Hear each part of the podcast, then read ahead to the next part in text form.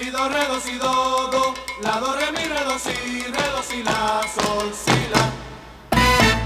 Sí, sí, hipócrita ya, cuenta las cosas atrás.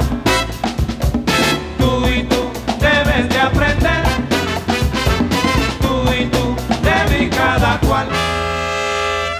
Si es así, comprende que sí. Cada cual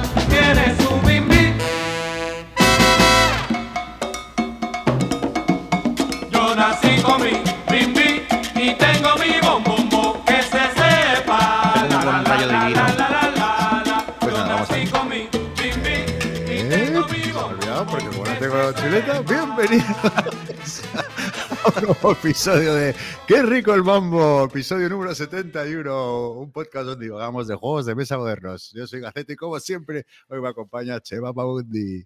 Hola. ¿Qué pasa, Hay uno Chema? Hay uno aquí que estaba diciendo, dice, recordar que primero vienen los cuartos. Entonces, a ver si me quito el rayo este que me cae justo en, en- en los ojos. Ahí, vale, bueno, más o menos, yo qué sé, tío. Ahí, vale. Nada, nada, sí, No, se te ve. nada, sí, es que lo parece- raro es que todo afeitado, tío. Pareces hasta una persona. bueno, yo bien. qué sé. Bueno, feliz año Pues- y feliz año a todos los oyentes que nos, que nos escucharéis o que nos estéis escuchando en directo. Ha costado, ha costado, pero aquí estamos, ¿verdad, Chamita? Bueno, o sea, grabar un podcast contigo es una, es un carrusel, es una montaña rusa de emociones. O sea, el, ot- el otro día vi La Sociedad de la Nieve y, pa- y pasé menos suspense que hoy sabiendo si íbamos a grabar o no. Porque... Había puesto, ¿sabes qué he puesto hace una hora el tweet de lo siento, pero no vamos a poder grabar? Y luego a los cinco minutos lo he borrado. Es que es un tiro en cada pie que nos pegamos, es una cosa. Sí, sí. Es que yo estoy, para los que, bueno, yo estoy entre dos ciudades y, y vamos a ver la semana pasada y se me olvidó el micro. Y, y- y esta semana me he traído el micro y se me ha olvidado el cargador del ordenador. Pero, pero claro, se me ocurrió que puedo utilizar el de mi pareja sin problema alguno y no se va a ver afectado. Lo que pasa es que, claro, tengo todos mi, tengo mi, como mi escaleta ahí que tengo fija siempre, la tengo en el otro ordenador, así que lamentablemente, bueno, no, no no- se va a notar, así que no, voy a improvisar bastante en este, en este episodio, pero vamos, que no se va a notar mucho. Eh, pero bueno, bueno, Chema, ¿qué tal? ¿Qué tal las navidades? ¿Qué tal el año nuevo? ¿Cómo, cómo, cómo, cómo se presenta? Pues bien, bien, bien. No sé si a ti te pasa lo mismo, pero a mí con el rollo de, mira que el top que hacemos de lo mejor del año es una payasada en realidad, porque bueno, pero a mí me, me coge la- el ansia por jugar cosas, se acaba el año en plan, hostia, tengo que jugar este para ver Ah. si lo meto en el top o no, y todo lo que he ahorrado a lo largo del año me lo gasto en diciembre comprando cosas. Bueno, y de, de- de hecho te diría que mm, otra, o- otra razón por la que no hemos grabado era por eso, precisamente por eso, por, porque o sea, tengo que probar tres y, y- y- y te digo, porque claro, yo tenía como candidatos, de hecho se me queda con un par que no he podido probar que podrían haber estado, pero bueno, ahora ya lo comentaremos luego cuando toque. Joder, como he puesto aquí esta mierda que se me cae, pero bueno. Eh, pero sí, sí, te entra como la ansiedad de probar todos los que crees que te van a gustar o que te van a molar o que has leído y tal, y luego se quedan fuera, pero bueno. Yo de hecho, el, yo no, todavía no he jugado a White Castle, o sea, no he conseguido en todo el año jugarlo, y luego hay otro que lo meteré en las decepciones, que ha sido más dramático todavía. Hostia, las Pero decepciones igual- sí que. Las decepciones no las has hecho. Bueno, improvisa. Sí, que se pero te aviso, ocurra. a- ahora voy mirando ahí. Eh, ya decía yo que algo se me iba a olvidar. Pero mira, el White Castle. me- una buena. Gracias por el tip. Ya tengo uno. Como decepción. Hombre, claro. Hay que A ver, yo no- Yo por el tipo de juego que es, no sé si lo hubiera metido en mi top, pero es un juego que ha sonado mucho este año y sí que considero que lo tendría que haber jugado. Pero es el típico juego que yo en principio no me compro y, y no, se ha, no se ha dado, o sea, no, no, no se ha terciado. No, no está mal, pero vamos, no. eh, digo decepción en cuanto a la, a la expectativa generada. A mí me dejó Sí. bastante frío.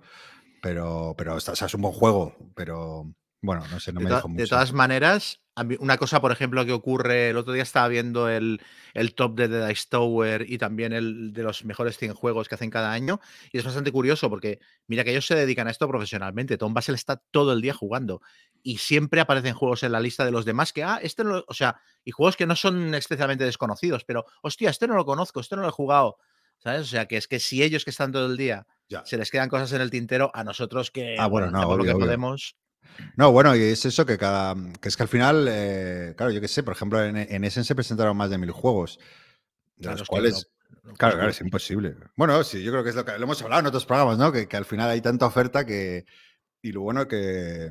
Yo creo que este año ha sido muy bueno. Así. eh, Pero bueno, no nos anticipemos. Luego hablamos de- del top del año. Si te parece, eh, comentamos algunas noticias eh, que, que Vale. yo creo que hay cositas.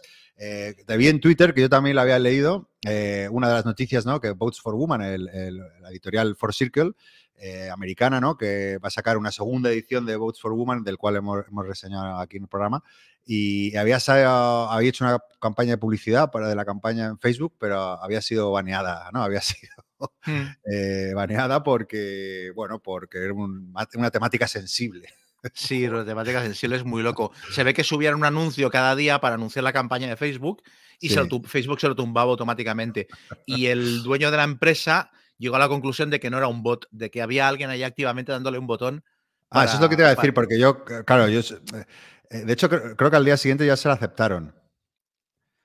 Bueno, ah, seguramente el eco que hubo en otras redes sociales fue mayor que el silencio en Facebook, por así decirlo. O sea, yo creo que la cosa tuvo tanto eco, apareció la noticia en varios medios lúdicos y tal, que Claro, posiblemente Facebook dijo, esto es ridículo.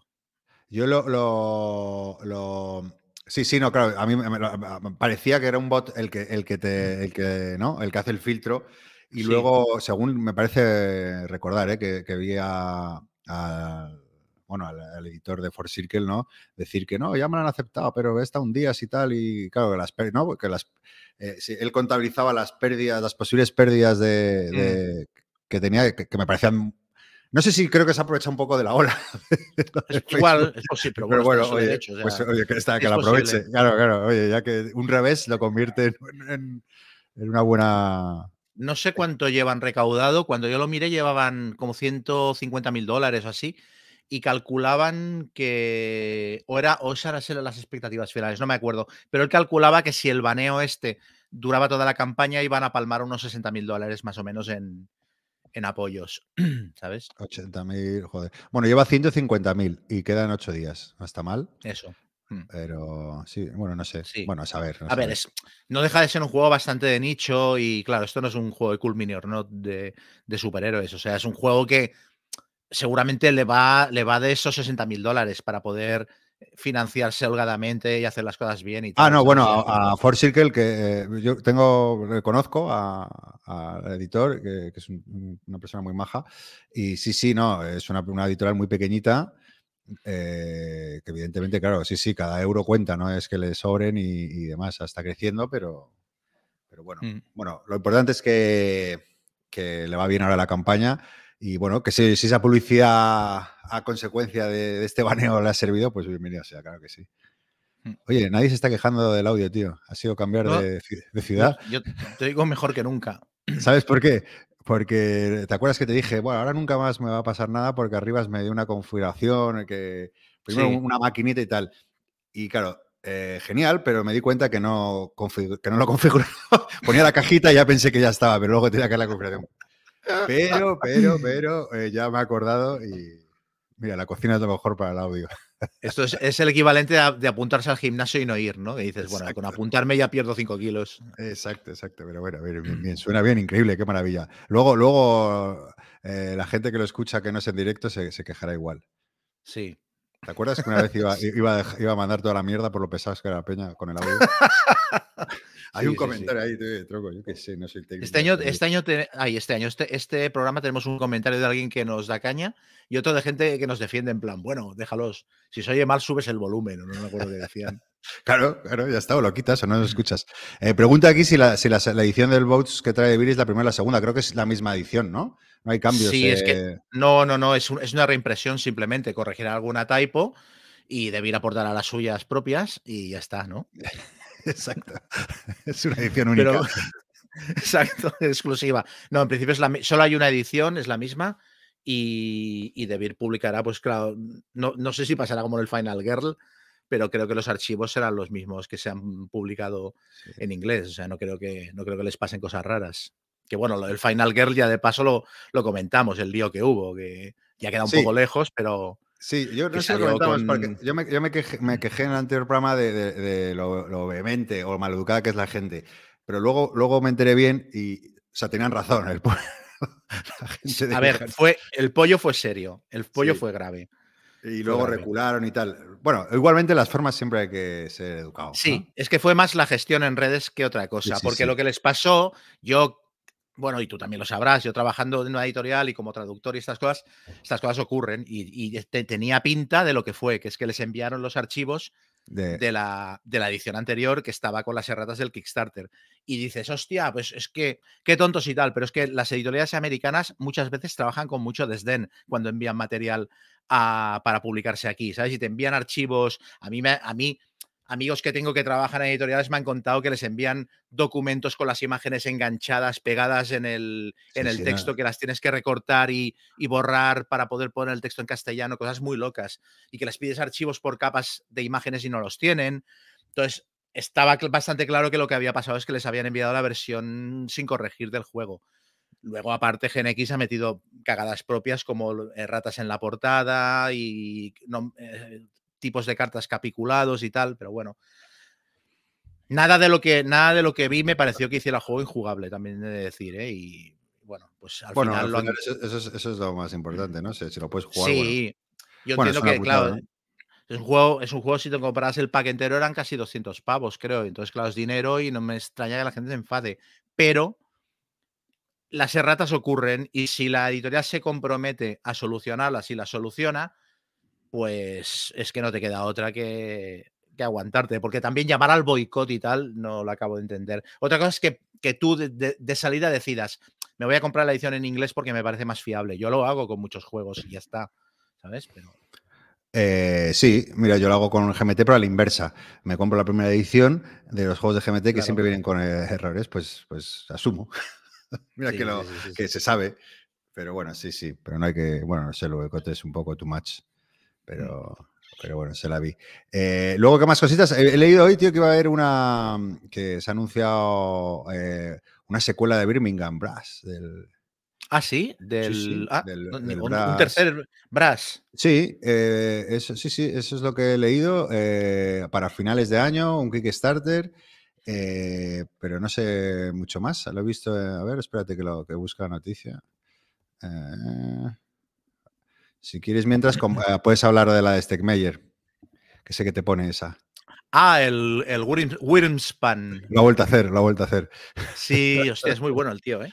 Sí, Nada, pues bien. han anunciado que van a sacar una reimplementación o un spin-off de Wingspan que se va a llamar Wyrmspan y en el que lo que vas a coleccionar en lugar de pajarehuelos va a ser dragones.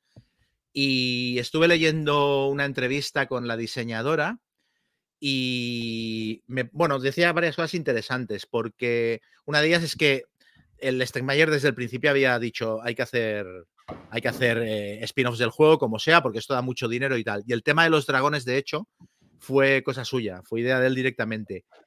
Y entonces a la hora de desarrollar el juego era la diseñadora, que no recuerdo el nombre, había contado con la Elizabeth Hergraves porque son, son amigas y bueno, por lo visto se, se playtestean los juegos la una a la otra y tal. Y entonces habían, habían estado sobre todo intentando que el juego no se apartara demasiado de Wingspan. O sea, que no, que, que, que no dejara de ser reconocible, pero al mismo tiempo que tuviera más profundidad.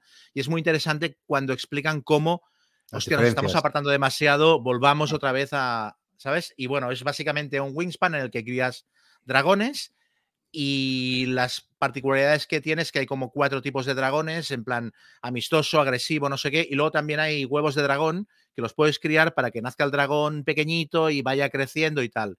Y aparte tienes que construir cuevas para que los dragones se metan a vivir dentro. Entonces, no sé, tiene pinta, tiene buena pinta. Y luego, aparte, creo que han sido muy inteligentes con cómo lo han planteado, porque ha sido acabar la campaña de Navidad y en enero anunciarlo que esto va a salir ya. O sea, lo tienen listo, en, en dos Sí, meses está a la- a la venta en tiendas.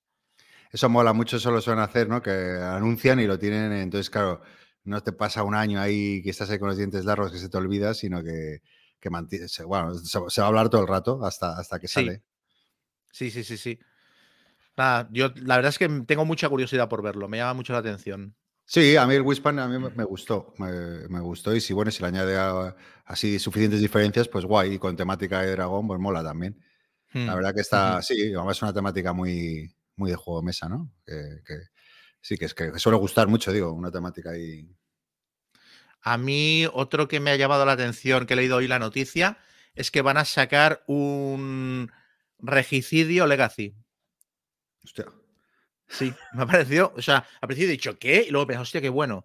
Sí, sí, un regicidio que va a tener, se va a jugar por, como por misiones. Eh, bueno, yo, a mí me ha recordado un poco el rollo de la tripulación, ¿sabes?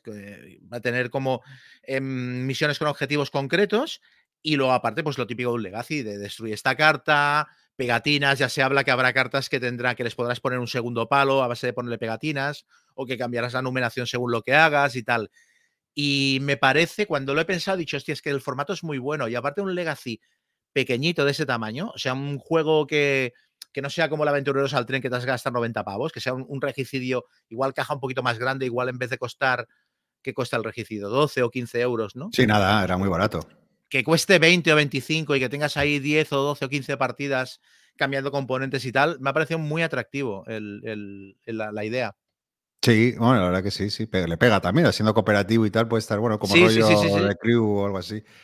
Pues mira, perdona, que ya tengo aquí delante la, la noticia del Brass, Brass. Eso, eh, pues va a tener una secuela este año. Y que lo ha anunciado la, la editorial Roxley Games. Y nada, no, no dan mucha información. Ah, no, sí, espera, read more. Jaja. A lo mejor, sí, sí, sí, si viene con un poco más información. No, porque te habla de las campañas anteriores. eh. Ah, vale, bueno, sí, que el, el- mira, el de la editorial dice que no estamos preparados para compartir todavía mucha información, pero nuestra siguiente secuela de Brass es nuestra primera prioridad de desarrollo en 2024. Bueno, bueno, bueno, pues por eso es una noticia ahí, ¿no? Impactante, seguro.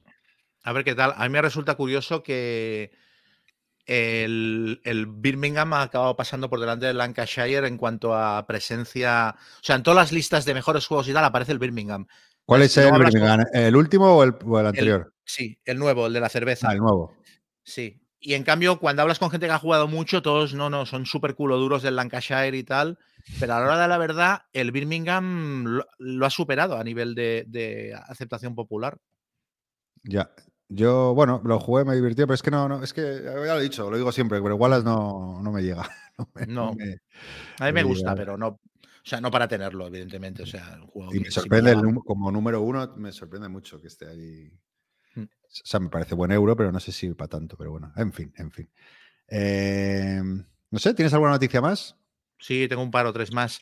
Ah, dale. A ver, eh, eh, mira, va, eh, los diseñadores del Undaunted y del Sherlock Holmes Consulting Detective, Sí, el de Osprey, ese juego, sí, sí. ese. sí, David Thompson. y- pues no, sé- no me acuerdo cómo se llama, David Thompson y el otro, ¿cómo se llama? No, y el de Ah, Sherlock Holmes, que no me acuerdo cómo se llama, pero sí van a Bueno. sacar ahí, ¿no? Sí, sí, cuéntalo. van a sacar un juego, un juego de- que será en plan elige tu propia aventura, narrativo y tal, que se titula eh, eh, Segunda Guerra Mundial, no sé qué, Francia, War Story, Occupied France.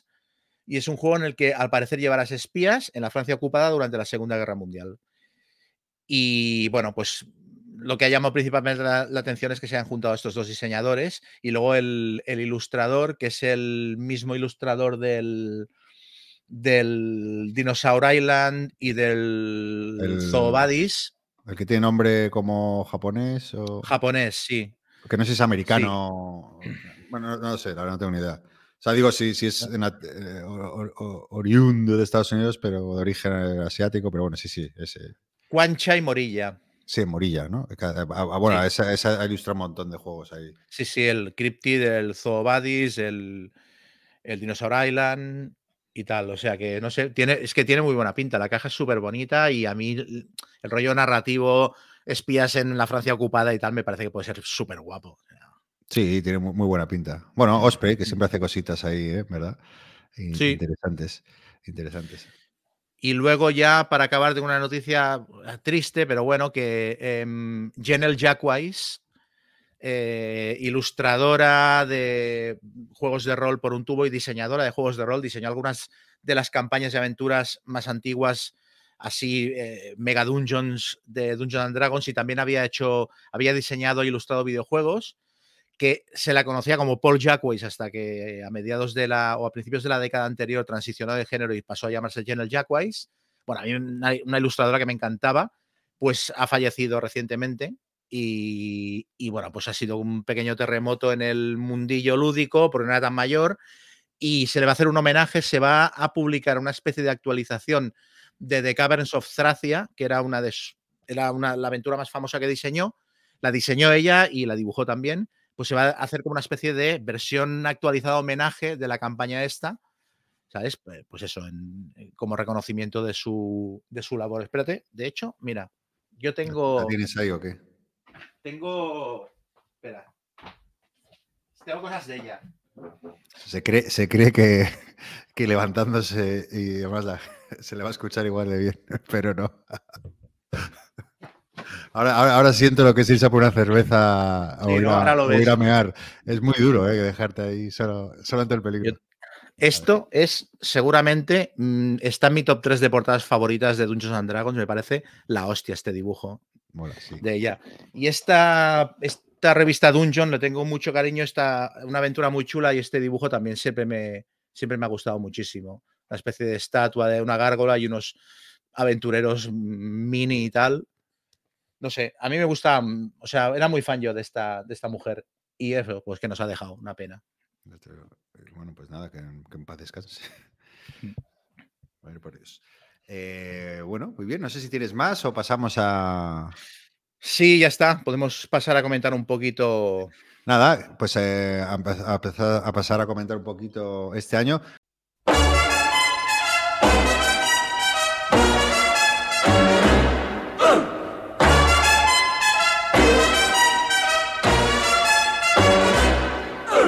Papa loves mambo.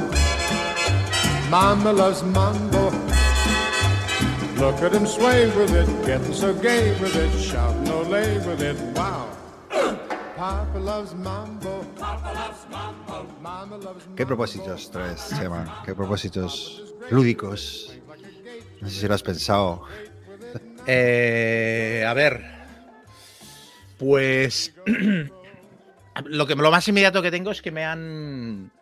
O sea, me han contactado del. Se va a hacer el campamento Barton 2. Y me han contactado para que monte una mega partida de Space Hulk y tal. Este año voy, ¿eh? Este año voy. Sí, hombre. A ver no si es verdad, solo. porque me hiciste la del Capitán Araña el año pasado, ¿eh? O sea, es que fue acojonante. O sea, me. Me, la... me, enredáis yo y tú para ir y luego os borráis los dos y yo en plan. Pero ya hiciste un, un Space Hulk el año pasado, ¿no?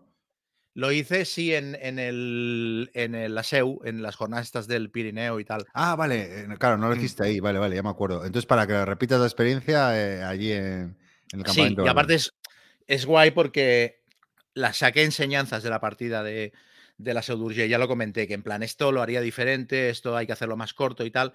Entonces, bueno, será como una versión mejorada de, de lo que se jugó allí. Y a corto plazo, pues este es mi, es mi objetivo principal porque me la tendré que preparar bien y toda la pesca. Ya a nivel de objetivos lúdicos, tú ya sabes que yo no soy mucho ni de apuntar partidas, ni de marcarme ya. retos, ni el rollo este de, de jugar 50 partidas de Arkham Horror, tal. No soy muy de este asunto. Pero me gustaría volver a dirigir rol otra vez, que es una cosa que la he abandonado mogollón este año. Pero no tenías navidades ahí, que tenías ya planes de rol y no sé qué me contaste. Sí, pero nada, esto. Mira, esto podría ser. Yo te iba a preguntar el mejor momento y el peor momento lúdico del año, y esto podría ser quizás mi peor momento lúdico del año. lo de, lo de las navidades. Iba a hacer mucha cosa y al final no, no, no he hecho nada. No he hecho nada. Lo sí, que sí que he hecho en Navidades, me fui a Ferrol, a casa de una amiga que era su cumpleaños, fui con Keka y estuvimos jugando parties y tal, eh, bastante ah, divertido. Ah, sí, sí, algún tuit te he visto, te he visto, sí, sí, al final... ¿Y tú tienes propósitos así? No, mira, ahora que, ahora que estoy a caballo entre Madrid y, Altea, en Alicante, y estoy yendo mucho a mi nuevo club, soy miembro de un club, el Club Dragón, eh, que anima a toda la gente de la zona, que, se, hay muy buen rollo.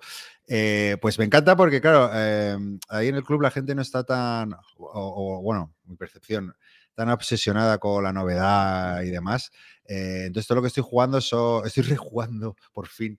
Y, y, la verdad que es guay ir ahí. Entonces, mira, que quiero seguir en esa línea de rejugar juegos que, que, que, que me gustan.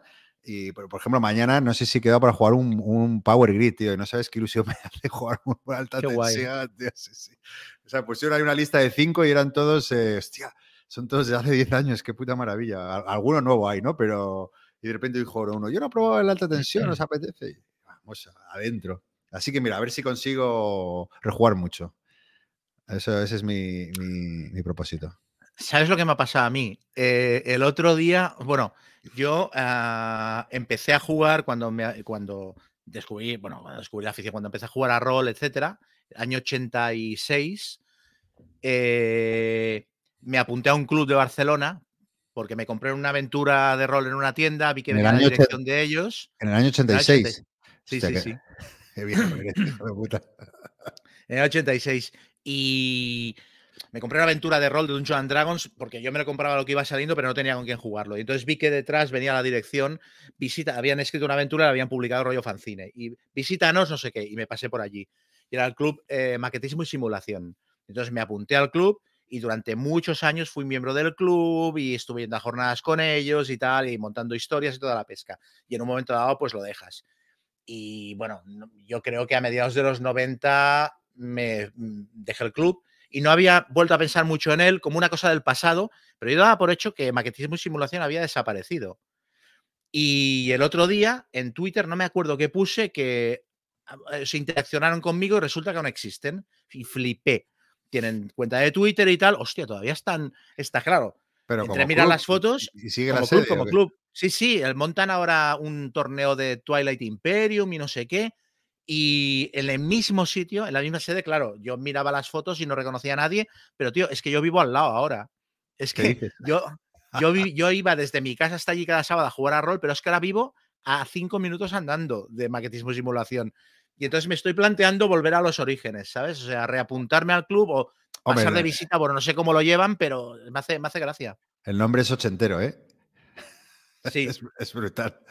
sí. Eh, hombre, pásate a visitar, ¿no? A lo mejor habrá alguna vieja gloria, ¿no? Aparte es que en su Twitter vi fotos y están en el mismo local, Mira, dice, ¿sabes? Las mismas cuatro paredes con las estanterías, no sé, me no pareció nada. Dice, dice aquí Héctor, un oyente, que es el club más longevo de España. Bueno, no sé si el más longevo, porque a mí me Pero- dijeron que el Club Dragón de Madrid era el más antiguo, pero bueno, si no es el más longevo, es de los dos o tres más longevos. O sea, bueno, claro, mm, antiguo y longevo no es lo mismo, sí. Longevo igual, bueno, no, claro, si es más antiguo tiene que ser más longevo. Bueno, no sé, pero es de los más seguro. Ahí está, ahí está. Mira, mira, qué buena historia. Sí. Eh, muy bien, muy bien. ¿Y qué te iba a Eh, decir? ¿Algo me habías preguntado? Ah, sí, momentos. El mejor momento y el peor momento lúdico. Hostia, tío, tenía que. Qué horror improvisar. ¿Tú no sabes el tuyo? Yo tenía el mejor y que ya lo he comentado un poco y el peor se me acaba de ocurrir porque hemos estado hablando. El mejor es el campamento Barton. Sí. eh, porque yo realmente, o sea, yo no me prodigo mucho en jornadas, ya lo sabes. O sea, jugar con desconocidos y tal me cuesta, no por nada, no, no es porque tenga, o sea, no tengo ninguna tara eh, al respecto, pero es que soy, soy, en realidad es que soy muy tímido. Y, do- doy fe, doy fe, doy fe. y, me- eh, y a veces pues me quedo sentado en un rincón mirando a la gente y tal, y me cuesta interaccionar. Y cuando vi que yo y tú no ibais al campamento, campamento Barton, pensé, voy a estar allí como un pulpo en un garaje, o sea, no conozco a nadie, voy a estar mirando cómo juegan. Y llegué allí y fue la fiesta. O sea, Eso- fue eso muy es- divertido. Es muy curioso lo tuyo, que es verdad que, que con, lo, con lo expansivo que eres en Twitter o aquí en el podcast y tal, pero luego, eh, yo al principio hasta que ya te conocí, pero es verdad que eres tímido. sí, sí, Sí. sí. Sí, Pues lo- le vi una vez a una entrevista a, a Almodóvar que explicaba que dice muchas veces la gente tímida se pone como una máscara de ay para disimularlo, ¿no? Y esto a mí me pasa. Pero no, luego fui allí, la gente súper cordial, todo el mundo, me lo pasé bomba, no llevaba ninguna partida eh, agendada ni nada parecido y también pensaba, bueno, a ver si juego algo. Y bueno, o sea, claro, ahí descubrí el Blood on the Clock Tower, jugué al Ready Set Bet, jugué un montón de cosas que, bueno, es que me lo pasé bomba y la gente muy maja toda. O sea, este Sí. ha sido el mejor momento. Sí, yo creo que también, eh, eh, bueno, esas típicas jornadas eh, caralladas, que además me pilló justo en un momento ahí un poco peculiar y me vino muy bien. Y luego también me divertí mucho yendo el- a, bueno, Albacete, a clase de, Clint Barton, ahí con todos los de Bislúdica. Y, y me lo pasé muy bien, lo pasamos de puta madre ahí en veranito. eh, piscinita y juegos y copitas y, bueno, eso, ¿no? Eh, que supongo que para todo el mundo será esas jornadas ahí que, conoce gente, que está con, con sus amigos y tal. Pues guay. Y el peor momento, pues mira, no ha venido el campamento Barton. Ese sí que me jodió, tío, que lo tenía ahí y tal, pero tenía la boda de un colega, me acuerdo, que también estuvo bien. Mm. hay que bueno. bueno, pues eh, si quieres. Bueno, yo, el Ah, peor momento, no lo he dicho. Ah, no, eh, ¿verdad? el peor momento que en realidad, a ver, yo no he tenido malos momentos lúdicos este año, más allá de que haya jugado más o menos. me- Yo creo que no he probado ninguna castaña ni un juego que haya dicho vaya coñazo y tal. eh, pero quizás el- el- lo que me ha pasado con el rol este año, porque yo llevaba tres años arbitrando una campaña de Pulp Tulu, que era como el lugar seguro, el lugar feliz al que vas volviendo cada tres o cuatro semanas cuando la diriges, y de repente la campaña terminó, el grupo se disgregó un poco y yo me quedé como máster retirado, ¿no? Y yo cada verano monto partidas de rol one shots de una sesión o dos de un juego al que normalmente no dirija. Y este año cogí clásicos del mazmorreo y monté, tenía un plan de montar tres partidas y no sé qué. Y aparte, cuando eres máster de rol, estás muy acostumbrado. Hay una parte de tu cerebro que piensa, bueno, igual de estas tres partidas motivan a la gente y aquello se sigue jugando y se convierte en una campaña. Entonces, en tu cabeza suena espectacular. Bueno, pues de las tres partidas jugamos una y media. La, la segunda partida no la hemos acabado. Tuvimos que pararla porque venía Essen y los jugadores no estaban disponibles. Pero después de Essen nadie me ha dicho de continuarla. O sea, nadie me pidió. O sea, había como siete jugadores y ni uno me dijo, oye, ¿esto cuando lo seguimos? Estás yo me dejando huella. En plan, hostia, he perdido el mojo. ¿eh? He perdido. Yo te veo muy, eh, te veo muy Eurogamer, ¿eh? Hay que decirlo. Creo que estás, has pasado de. Estás, estás eh, involucionando o evolucionando, según quien lo vea, ¿no? A otro tipo de jugador. ¿Puede ser? Sí, es posible que esté descubriendo. Yo soy muy de salirme de la zona de confort y tal, ¿eh? O sea que. Eso está bien, hay que ponerse. Siempre hay que agitarse un poco, no quedarse en el mismo sitio. Yo no sé a dónde voy. Pero bueno. Bueno, bueno, pues eh, nada, que se cumplan los buenos propósitos y que haya pocos y malos presagios. Pero bueno, eh, hoy, hoy es el, el- el día que hablamos de nuestro top 10 del año, ¿no, Chema? Así es. Así es. Top eh, 10 y, y bueno, y, y luego y alguna, eso, alguna decepción. Yo había putado un par o tres, pero las que queramos, o sea. Vale, Pero sí, yo estaba mirando aquí, tío, pero eh, tengo aquí en la BGG lo que he jugado este año, tío, pero es que, claro, tío, aquí en letra pequeña, mirar ahí poco a poco, no me acuerdo. tío. bueno, si se me ocurre alguno lo digo, pero bueno, lo que sí no se me ha olvidado son los juegos que me han gustado, así que nada, si quieres empezamos ahí a tope con el, con el número 10, con tu... Yo sí que lo tenemos ordenado, ¿no? Como siempre, el criterio es el que nos salga de los huevos, ¿no? Sí. Bueno, a ver, mi criterio. Yo, yo ya sabes que me pone un poco nervioso esto de. O sea, yo intento co- em, elegir juegos de última jornada más o menos. O sea, a mí me gusta celebrar el momento en el que está la industria de los juegos y el zeitgeist actual. Pero y no es tal. un premio, no estamos dando premios, son... Lo sé, lo sé, pero que me sabe mal cuando hablo de un juego que tiene 10 años Está bien, está bien. eh, que le quita el puesto a un juego que se ha publicado este año. Entonces, yo he dejado fuera el Command and Colors Napoleonics, que es un juego que me flipa y ha salido este año por Do It Games y además, hasta donde yo sé, no ha habido grandes cagadas en la edición, está todo el mundo muy contento. O sea, que parece que guay. Pero es un juego del año 2011-2012, o sea, no tiene sentido que... Bueno, pero el, el Napoleonics tú lo habías eh, jugado ya. Yo, me- como siempre, incluyo algún juego antiguo que no he jugado, que he descubierto este año. Claro, Solo uno, solo uno, solo uno.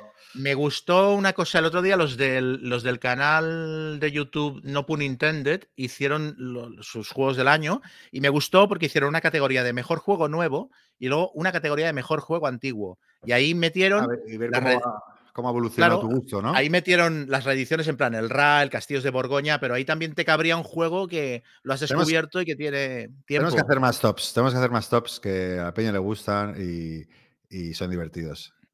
Y siempre dan juegos Bueno, pues eso. que yo he decidido que si el juego tiene más de 5 años, aunque se acabe de publicar en España por primera vez, no lo meto en, el, no lo meto en la lista. Bueno, criterio yo solo, solo he metido uno. A ver, estoy revisando, solo hay uno ilegal. Bueno, Eh, a ver. o sea, No, porque lo he descubierto este año. Venciendo mis prejuicios, tío. Así es que, así es que solo así se progresa la vida. Venga, pues ¿cuál es tu número 10, Chema?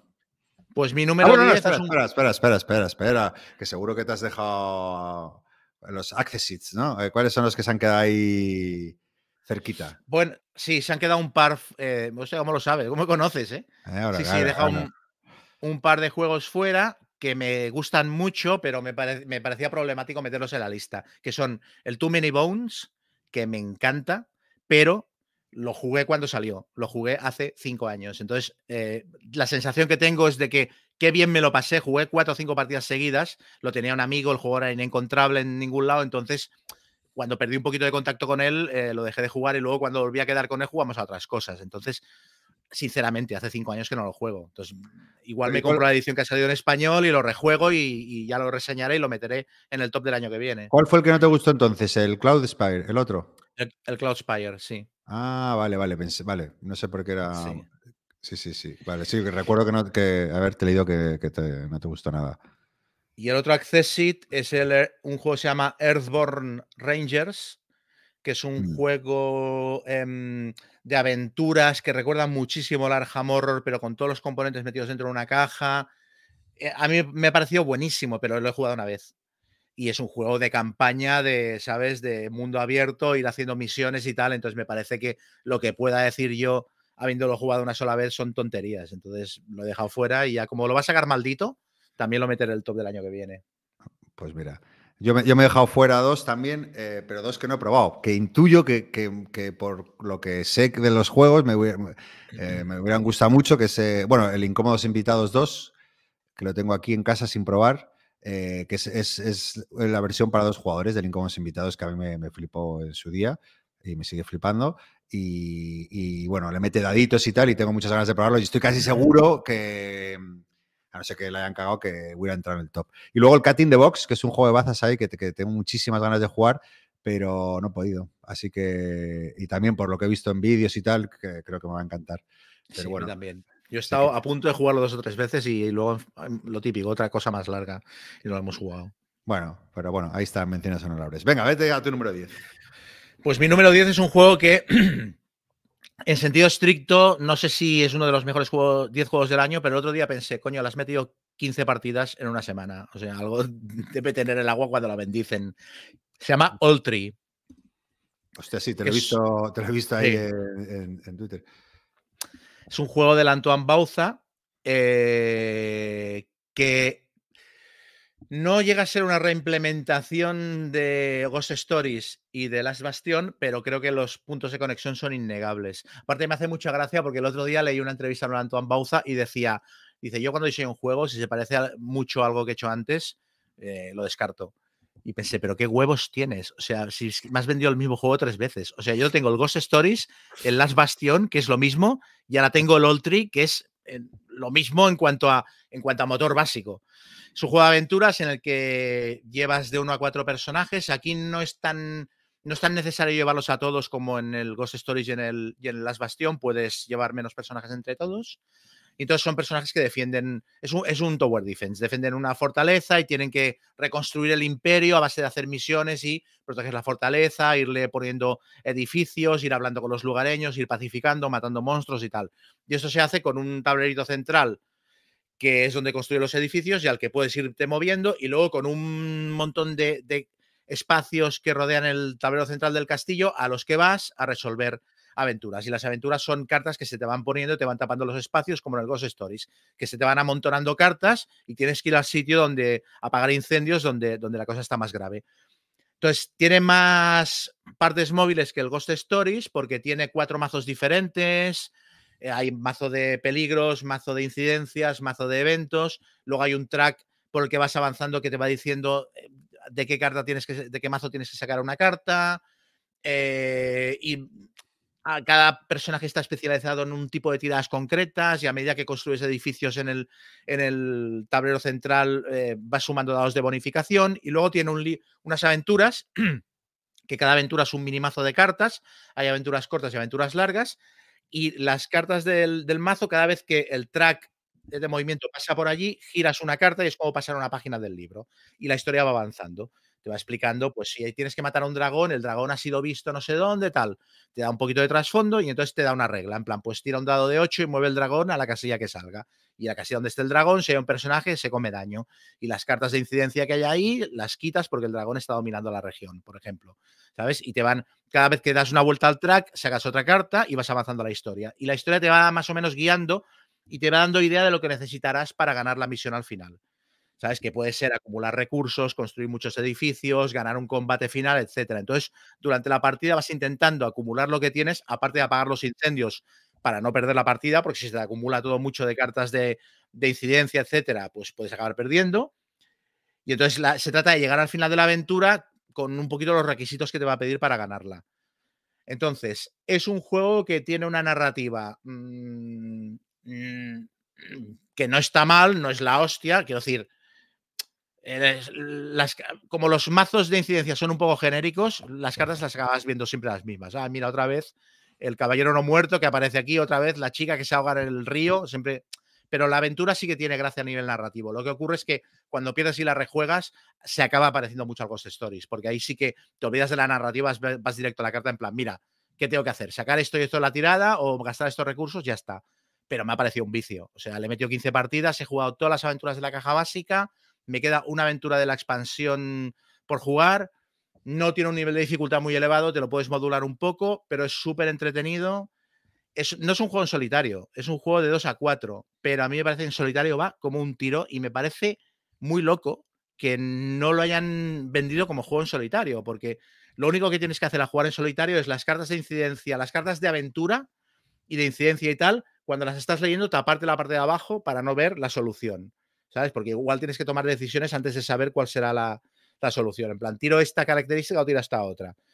Porque en el juego normal, un jugador lee la carta y el otro la resuelve sin ver, sin ver la carta, pero cuando juegas tú solo, no. Entonces la tapas la parte de abajo y esto es lo único que tienes que hacer para jugar en solitario. Yo estoy jugando llevando cuatro personajes, se manejan súper fácil y me está pareciendo divertidísimo. O sea, es como me lo compré para jugar solo esta semana y hostia, o sea, es, creo que es el juego con el que más he acertado este año. En plan, quiero que este juego sea así, ya está. Quiero que sea un puzzle no muy complicado, partidas de 40-60 minutos, ¿sabes? Que vaya avanzando fácil. Tapado, eh, tapado, porque este sí que. Este ha pasado un poco sin pena ni gloria. Eh, Sí, no, no, no, pues, de eh, hecho yo me, me lo compré muy barato. ah, por en la oferta. tienda vale. de, de Jugamos Una estaba rebajado, no sé si 10 o 15 euros. Me salió el juego de la expansión por, no sé si 60 euros, una cosa así. Bueno, muy qué bien. subi- Qué subidón, ¿no? Comprarte una así y tal. Y, que... Sí, sí, sí. ¿Y por qué, y Y por sí qué que- te picó la curiosidad? Porque le, me compré la revista aquella que hemos estado hablando, la revista Sí. Senet, que hablamos en el programa anterior. Sí. eh, pues había una entrevista con Antoine Bauza en uno de los Ah, números vale, que me y ahí- llegó y ha- hacían la reseña. Y me llamó, un- o sea, me picó. La verdad es que me.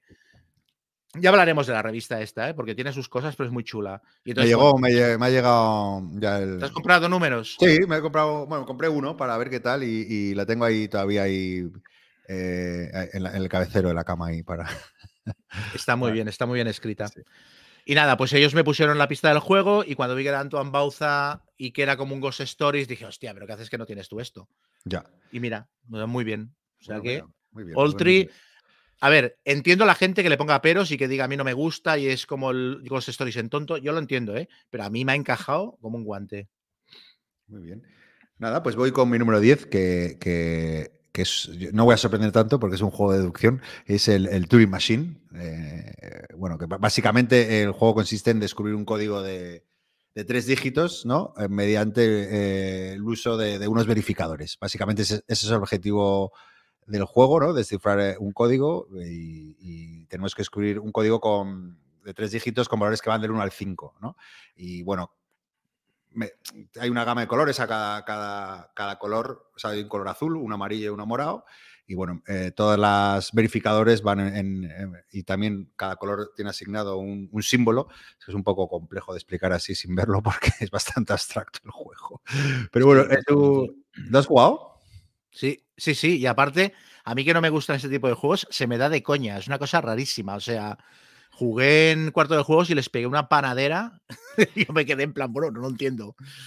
Sí, no, es que ver, es- el juego, el juego es súper sencillo, ¿no? Porque eh, tú coges un verificador y vas deduciendo cosas. Lo que pasa que, que, que realmente no, no es tan sencillo, ¿no? Porque, o sea, que digo que cuesta a veces a mucha gente pillarlo porque las pistas no, no ofrecen información acerca de una condición general respecto a un dígito, sino son pistas acerca del código final. Entonces puede confundir, ¿no? Eh, claro, entendiendo o viendo los verificadores se entiende más eso que estoy diciendo, pero...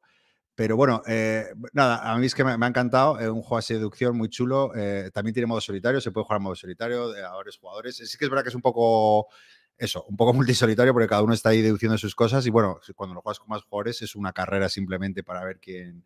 Pero me ha sorprendido la, la- la pureza ¿no? y la elegancia de- de- del diseño. ¿eh? Eso es, pura- es un juego completamente deductivo y también por contra me, ha decepcionado un poco la, la temática, que no, que no, que es apenas inexistente, ¿no? O No, sea, no, tiene- Es una excusa. Sí, sí, es una excusa vil y cruel, pero muy, muy- bueno, muy bonita, producida, porque es la cosa de las que, que llaman la atención, ¿no? Cómo está ahí troquelado todas las cartas, todo el, el tablero, todo, o sea, perdón, toda la, la caja, ¿no? Porque, bueno, es- es, eh, supuestamente es una máquina, la máquina simboliza la máquina de Turing, pero, pero sí, no hay tema por ningún lado y, bueno, eso es su, su parte buena y su parte mala. Pero bueno, me ha gustado mucho y deseando darle más partidas. Este también eh, llegó el último trimestre y nada, lo estado jugando y me, me gusta bastante. Turing Machine. Pues voy con mi número 9. Yo voy a estar aquí mirando el móvil porque tengo que ver cuál es. O sea, que lo tengo todo apuntado aquí, que no tengo apuntes hoy. Mi número 9 es Votes for Women, precisamente. Que me ha gustado mucho, me ha parecido un ejemplo, bueno, ya lo reseñé ampliamente en el último programa, me parece un ejemplo de manual de cómo aunar mecánicas y temática de manera que las mecánicas sean interesantes y la temática la veas por todas partes. Todavía no tengo claro si me gusta más o menos que el 1960 Carrera de la Casa Blanca, porque me parece que es menos profundo, pero un poquito más puro, un poquito más elegante quizá, pero me impresiona bastante que funcione tan bien a dos jugadores uno contra uno, en cooperativo, en solitario, a cuatro, o sea, me parece que han conseguido hacer un producto súper compacto y, y no sé, a mí me parece uno de los, claramente uno de los, de los juegos temáticos del año. Sí, yo se, se me ha caído ¿eh? de la lista. Sí. Eh, sí, sabes que también me gustó eh, demás, pero luego con el tiempo y las partidas. Claro, este, este juego lo que tiene es lo que dices tú, ¿no? Es, es el tema, que el tema es brutal y, y también eso lo, lo, lo bien implementado que está. No he jugado, ¿eh? Todas las modalidades que has comentado, yo, yo solo he jugado la modalidad 2, ¿eh? Porque siempre me da eh, un poco por prejuicio, porque como originalmente el juego está pensado, digo, va, estos son apaños que hacen para meter, pero mira, me- a ver si pruebo las otras modalidades. Pero eh, luego pensando más fríamente, el juego está bien, pero no es mejor que otros card driven game del estilo y con temática política. Hmm. Entonces, por eso no lo pensé. Esto es el que más he dudado de si meterlo o no. Igualmente, es- me parece muy buen juego, lo he disfrutado, pero no me parece top. Eh, siendo un poco honesto ahí. y- porque es el típico juego que, de- que me- por temática más me enamoro y, y- y a lo mejor no es tan bueno como otros, eh, pero siempre los acabo metiendo. Y, y esta vez es un poco más. Yo no más, sé, Más crítico, más crítico. Yo, yo pensaba en el juego y pensaba, no tienen ninguna mecánica que me parezca brillante, Hmm. pero, pero re- recuerdo las sensaciones de la angustia porque no consigues lo- eh, los votos para llevar al Congreso eh, la ley y la, y la tensión del final de las votaciones cuando estás tirando los dados y pensaba, si aquí me lo pasé tan bien. Sí, las veces eso- que lo he eh, jugado, que es es tira para adelante. Y luego que temáticamente creo que a mí me toca mucho el. O sea, me parece súper chulo el tema. Entonces, mm, es posible que esto me afecte en un juego que en realidad ya te digo, o sea, yo sí lo pienso, creo que el 1960 es un juego más. Es un juego más con más peso, ¿sabes? O sea, las decisiones son más Sí, constantes, porque tienes lo, lo de los debates y tal. Al final, un poco, yo creo que lo que me ha hecho bajar un poco del carro es el. Es eso, precisamente lo que dices, que, que, que lo comenté yo creo, ¿no? Eh, cuando lo reseñaste también, que no, no hay, mm, o sea, es menos estratégico en cuanto a la- las cartas son muy, parecidas, o sea, me parecieron muy, muy lineales, ¿no? Y no hay como, a lo mejor cosas como, hostia, está, a- a- las hay, ¿eh? Pero menos, ¿no? O sea, comparado con un Twilight Struggle, por, por un ejemplo, eh, que tienes que conocerte cada carta al dedillo y ver cuándo la puedes jugar, no tiene, no tiene ese arco, ¿no? De, de, eh, el juego. Eh, es, es más, pum, aquí tienes el juego, lo juegas, lo que Mm. no sé, claro, si a partir de la séptima y es un poco hacer lo mismo.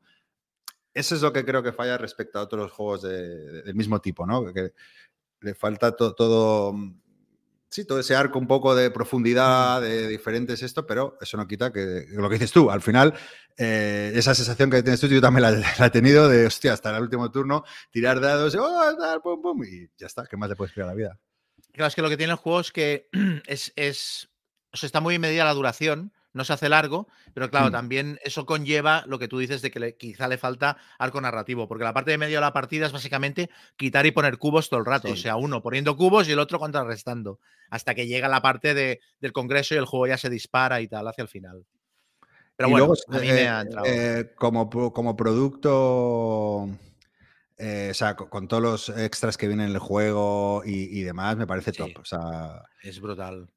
O sea que, que- que está, que está muy currado, vamos. Es un juego que está muy bien trabajado, se nota. Sí, Y, es muy buen producto. sí. A ver a qué precio, a ver a qué precio lo saca de Vir, porque una de las cosas de este juego es que cuesta, a mí me costó casi, bueno, yo lo, lo conseguí con un descuento, pero costaba 80 euros y es una cajita estilo GMT. Entonces, a ver, a Sí, ver cómo lo saca de Vir aquí de precio. Ya, bueno, pues supongo que mucho más barato no creo que pueda tampoco, ¿no? Mm. Pero bueno, bueno, ya veremos. Pero bueno, en cualquier caso se, se agradece que, se, que esté este juego aquí en España. Bueno, yo mi, mi- mira, el número 9 es uno de los que quería probar y por eso retrasé el programa y, y ha entrado, ha entrado en el top, que es el Legacy of You. ¿Te suena? ¡Ay, qué ganas tengo de jugarlo, tío! es que ya, ¿verdad? Pues tío, eh, llevo todo el año, uh, bueno, buscándolo todo el año porque está muy difícil de, de encontrar. Creo que lo van a sacar primigenio en español, pero todavía, todavía no sé, no sé cuándo lo sacarán. Entonces de repente me, eh, me metía cada mes, tío, a ver si de repente encontré una copia, no sé, no sé si la compré en la BGG, tío, o algo así al final. Carísima, por 60 pavos, algo así. Porque, ah, bueno, el, el juego viene bien cargado, pero yo creo que originalmente cuesta 40 más el envío. Y bueno, eh, este es un juego en solitario, ¿no?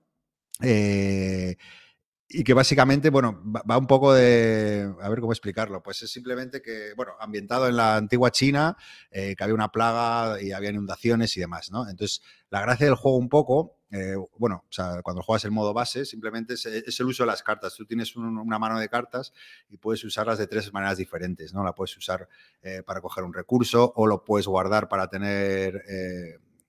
Eh, otra serie de recursos durante todos los turnos, es decir, eh, pierdes esa carta para el resto de la partida, pero te va a dar un recurso todo el resto de la partida, o la puedes descartar para conseguir más recu- mejores recursos aún, más, que el inicial o que te da una parte de la carta, pero pierdes la carta para el resto de la partida. Y, y bueno, es un poco eso, ¿no? Gestionar tu mano de cartas para que no te atrape la inundación, ir construyendo cositas y demás, pero la, la gracia de verdad de este juego y me da rabia eh, comentarlo ahora en este top porque lo he jugado dos veces, es que es un, tiene un modo de campaña y un modo de campaña chulísimo porque según vas desbloqueando cosas, según las cartas que juegues o los objetivos que falles o que consigas, pues vas a ir eh, cogiendo nuevas cartas y te van añadiendo nuevas capas al juego. Pero desde la primera partida, eso es lo interesante. Y, y claro, lo bueno es que... que lo puedes resetear y, puedes volverlo a jugar de cualquier manera y te va a pasar cosas diferentes, ¿no? Y eso es, es brillante, me parece una chulada el juego, tío. Es, al final, ¿sabes? Un juego, un euro de gestión eh, bastante entretenido, con cartas y demás, pero claro, lo que le añade el plus, eh, y por eso lo pongo al número 9, pero no sé si podría haber llegado mucho más alto, por, por- porque no lo he jugado más. Lo- me lo Mm. compré hace tres semanas, lo he jugado dos veces y no pude darle más partidas. Pero es eso, que, que le va- le- tú vas ahí consiguiendo cosas y de repente, pues, bueno, spoilé una cosa, pero para que veáis el tipo de cosas que ofrece, oye, coge la carta número 31. Entonces te dice, ¿no? Aparte de los diferentes objetivos que tienes durante una partida del juego base, ¡pum! Ahora necesitas eh, durante esta partida conseguir tres trozos de carne, tres de pescado y no sé qué. Y dices, hostia puta, pero si ya es chungo de per se, ahora como coño, te- pues cositas así, ¿no? Luego también te dan cosas que te facilitan la vida y demás, pero muy chulo, muy chulo el Legacy of You. A mí me, interesándome menos temáticamente que el muro de Adriano, Hmm. me llama más la atención porque el muro de Adriano no puedo dejar de pensar que me estoy comprando un bloc de hojas, ¿sabes? y este como mínimo me parece que es más juego, no sé, físicamente, no. Eh, sí, a ver, a mí el muro Adriano eh, lo tuve, lo vendí ahora como, como he estado vendiendo como un loco porque no tenía espacio y me da rabia haberlo vendido porque me gustaba, ¿eh? Porque también ese, porque no tiene nada que ver. Bueno, son de la misma editorial, eso sí. Eh, pero el, el muro Adriano sí que lo has jugado, ¿no? No, no, no, no, no. Ah, yo creo que te va a gustar, eh, tío, porque al final es, eh, Mm. es que está muy currado y también es, es para jugar en solitario, está muy chulo. O sea, no sabría decirte. Yo creo que a ti te va a gustar más el Legacy of You porque tiene el rollo este de campaña que, que le, le añade más capitas al juego. Y, y- y, al final el, el otro eh, puedes ir a, a objetivos diferentes, ¿no? Pero yo o sea, tienes muchas formas de conseguir puntos en el Adriano. Entonces puedes probar cosas diferentes. Mm. Eh, pero claro, no tiene, no tiene el Ah, el rollo de campaña hablamos. es muy chulo. Muy chulo, muy chulo. Además, eso, como, como no, no, no dirigido, sino que se- en función de las cosas que te van pasando, hay un mazo, pues saca la carta tal, saca la cual, la cual. Entonces, eh, mola porque te, cada uno puede tener una experiencia completamente distinta. Pues eso, Legacy of You. Muy bien, pues mira, ya lo. Este, bueno, ¿cuándo, ¿es cuando está previsto que salga en español? Pues mira, eh, estuve en Apple el otro día y le dije, oye, tío, esto sácalo. Y me dijeron que ya lo tienen traducido, pero. Pero a saber, yo qué sé, o sea, no, no me dieron más pistas, o yo creo que tardará un poco. Mira, una cosa que quería comentar antes y no me he acordado. ¿A ti no te ha parecido? No sé si esto será una cosa mía de cuñado o si es algo que, que refleja algo que está, que está pasando en la industria, que se están espaciando mucho los lanzamientos y según qué juegos en España. O sea, el otro día pensaba, el, el Ready Set Bet, yo lo jugué en el campamento Barton y ya tenía un tiempo y todavía no ha salido en español. Era mi El top 1 Undaunted- del año pasado, tú. Sí, el Undaunted de. Stalingrad, el de Stalingrad da la sensación que de se- de momento se lo va a saltar. El Cloudspire ha salido dos años tarde. El Massive Darkness, eh, Edge ha dicho que no lo saca en español. O sea, ¿no te da la sensación de que está espaciando un poco los lanzamientos y estamos como decelerando? O, igual es cosa mía. Eh, yo no sé por qué tardan tanto. Por ejemplo, en, el de Ready Set Bet, no sé si es porque, mm, yo qué sé, eh, la- la- bueno, eso nos lo podrá contar Xavi, ¿no? Lo podemos invitar y que nos lo cuente. ¿Por qué tarda tanto un juego cuando es un juego... Bueno, tiene el rollo de la implementación de la app, que ahí necesitas un narrador. eh, ¿Te acuerdas que en el Ready Set Bet hay un... Puede jugar alguien como máster, por así decirlo, o con la app que va cantando todas las carreras, ¿no? que, eh, que sí, que no sé que habían pillado un youtuber, eh, no, no sé quién, eh, de narrador, pero no sé, no sé. Chocas. Sí, sí, chocas. A lo mejor es por eso que han tardado tanto. Y el resto de juegos, hombre, el andante de mm, este de Do It, el Stalingrad, ese tiene tela, ¿eh? Para traducir. Sí. Dios, sí. Sí. Claro, ese sí que tienes que tomarte todo el tiempo del mundo. Pero mira, una cosa que hablando de Stigmeyer, que le escuché que, que típico que va dando consejos no a, to- a todo tipo de públicos dentro del sector. Consejos que nadie le pide. Sí, consejos que le pide, pero que se agradecen, ¿eh? porque la verdad que el tío es muy abierto y es verdad que muchas veces da, da en el clavo. Eh, ah, decía eso, claro, que, que- que- a veces es mejor tomárselo con calma y no entrar en la vorágine de, hostia, tengo que llegar a esta feria, tengo que llegar a tal y cual, porque ahí es donde se cometen los errores, tío, y, y al final es mejor... Mejor. Eh, no- Bueno, eh, no sé, eh, no sé si tiene que ver con eso o estrategia editorial o, o pasta, pero bueno, claro, hay muchos factores. No sé, no sabría decirte, la verdad. Yo, Mira, en- aquí nos- en- mm. Nos dicen que en el chat que Stalingrad lo saca Duit Sí, este es- año, según han dicho. sa- sa- saca todo. A ver, lo tiene que sacar porque si no se pierde, pierde el hilo de Undaunted y, y de Osprey, ¿no? De, que, no sé si te acuerdas que han anunciado el Undaunted este galáctico, que también, yo que sé, tiene Sí. pinta de que lo va a petar. Y luego el Battle of Mm. Britain. ¿no? El Battle of Britain ya salió, ¿no? Sí. El Battle of Britain, creo que en español sí ya ha salido. Sí, diría sí, que sí, sí, sí, sí, porque estaban haciendo la oferta de packs estos en su web de que te podías comprar dos de ellos, más el reinforcements y no sé qué. Y estaba por ahí el, el de el de Battle of Britain, sí. Y luego, bueno, no sé si también tiene que ver por, por oportunismo de ventana de mercado, tío. Es que tantos juegos, tío, que a lo mejor, bueno, pues le voy a sacar un momento que haya menos ruido, no lo sé. O, Navidades, que es el mejor momento, o vete tú a saber. Luego, bueno, también se, se- se avecina una crisis fijo con lo del mar de este, con los hutíes estos en el mar de Yemen y todo el rollo. Sí, ¿no? Mm. A Eso nivel de es- transportes y tal. Claro, eso SD Games ya ha anunciado. eh, se ha anticipado a todo el mundo ya diciendo que iba a subir los precios porque, claro, Claro, al final en vez de ir por el mar de Yemen tienes que ir por, eh, por abajo, por, por- por Sudáfrica, ¿no? Y creo que son 12 días más de, por ejemplo, para venir a España tarda 12, 12 días más el barco. Ya se hablaba de que había aumento de precios del 180%, entonces eso... Claro. O, bueno, a ver, a ver si, si perdura, ¿no? Ahí están los americanos y los británicos lanzando cohetes. que no nos jodan nuestros juegos. Bueno, yo creo que también, yo creo que sí se ha notado en general que la gente está comprando menos y, eli- y eligiendo más lo que compre yo, lo que compra. Yo creo que esto es Hombre, a nuestro bastante nivel evidente. A nuestro nivel seguro, pero porque, porque ya no nos cabe y tenemos tiempo. Sí, esto lo hemos hablado muchas veces. Claro. Pero, pero yo, todo el mundo con el que hablo que está muy metido en la afición, a menos que haya empezado hace poco y esté haciendo ludoteca, la sensación es que eh, ya tengo siete juegos de estos, esta novedad no me la compro, ¿sabes? Claro, pero eso que te digo, que nosotros ya estamos a un nivel de, de tantos años, de tantos juegos y tal, que es que no, igual que el Rimosing. sí, eh. Me encantaría saber un poco a la gente que ha entrado, el otro día lo pensaba, a la gente que lleva poco, dos, tres, cuatro, cinco años, eh, cómo, cómo maneja eso, ¿no? Eh, si, si- si es ahí voraz, comprando como loco, me- no sé si hay algún oyente que lleve eh, no, no mucho tiempo y que, y que todavía tenga huecos en sus estanterías, eh, no sé, que comente un poco a ver cómo... No, no, si es igual que nosotros, que estamos ya viejos y cascados y aburridos y pobres. Hemos perdido, la- hemos perdido la ilusión. No, pero Bueno, re- retomo, ¿no? Retomo. Sí, dale, dale.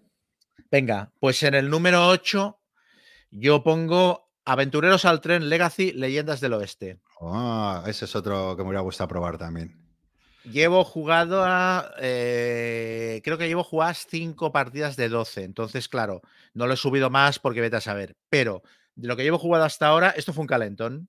Esto fue un calentón. Hablé con. Estuve hablando con Imisud y me puso la cabeza un bombo con el juego. Y como coincidía que hacía poco había hablado con Keka y ella decía. Dice, hostia, claro, yo he empezado a jugar contigo ya muy metido en el asunto y, y me decía, yo no he jugado nunca a Catán, no he jugado a Carcassonne, no he jugado a Aventureros al Tren.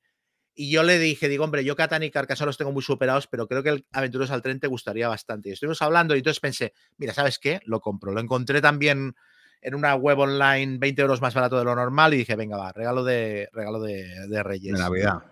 Sí, regalo del cagatío. Y, y, a- y bueno, em, yo aparte, yo jugué mucho a, a Aventureros al Tren en su momento cuando salió. Yo es que le metí partidas hasta quemarlo. Jugué al normal y a la Europa. Y no he jugado más cosas. Creo que, creo que la expansión aquella pequeñita que salió de 1910 para el normal, creo que también la llegué a jugar.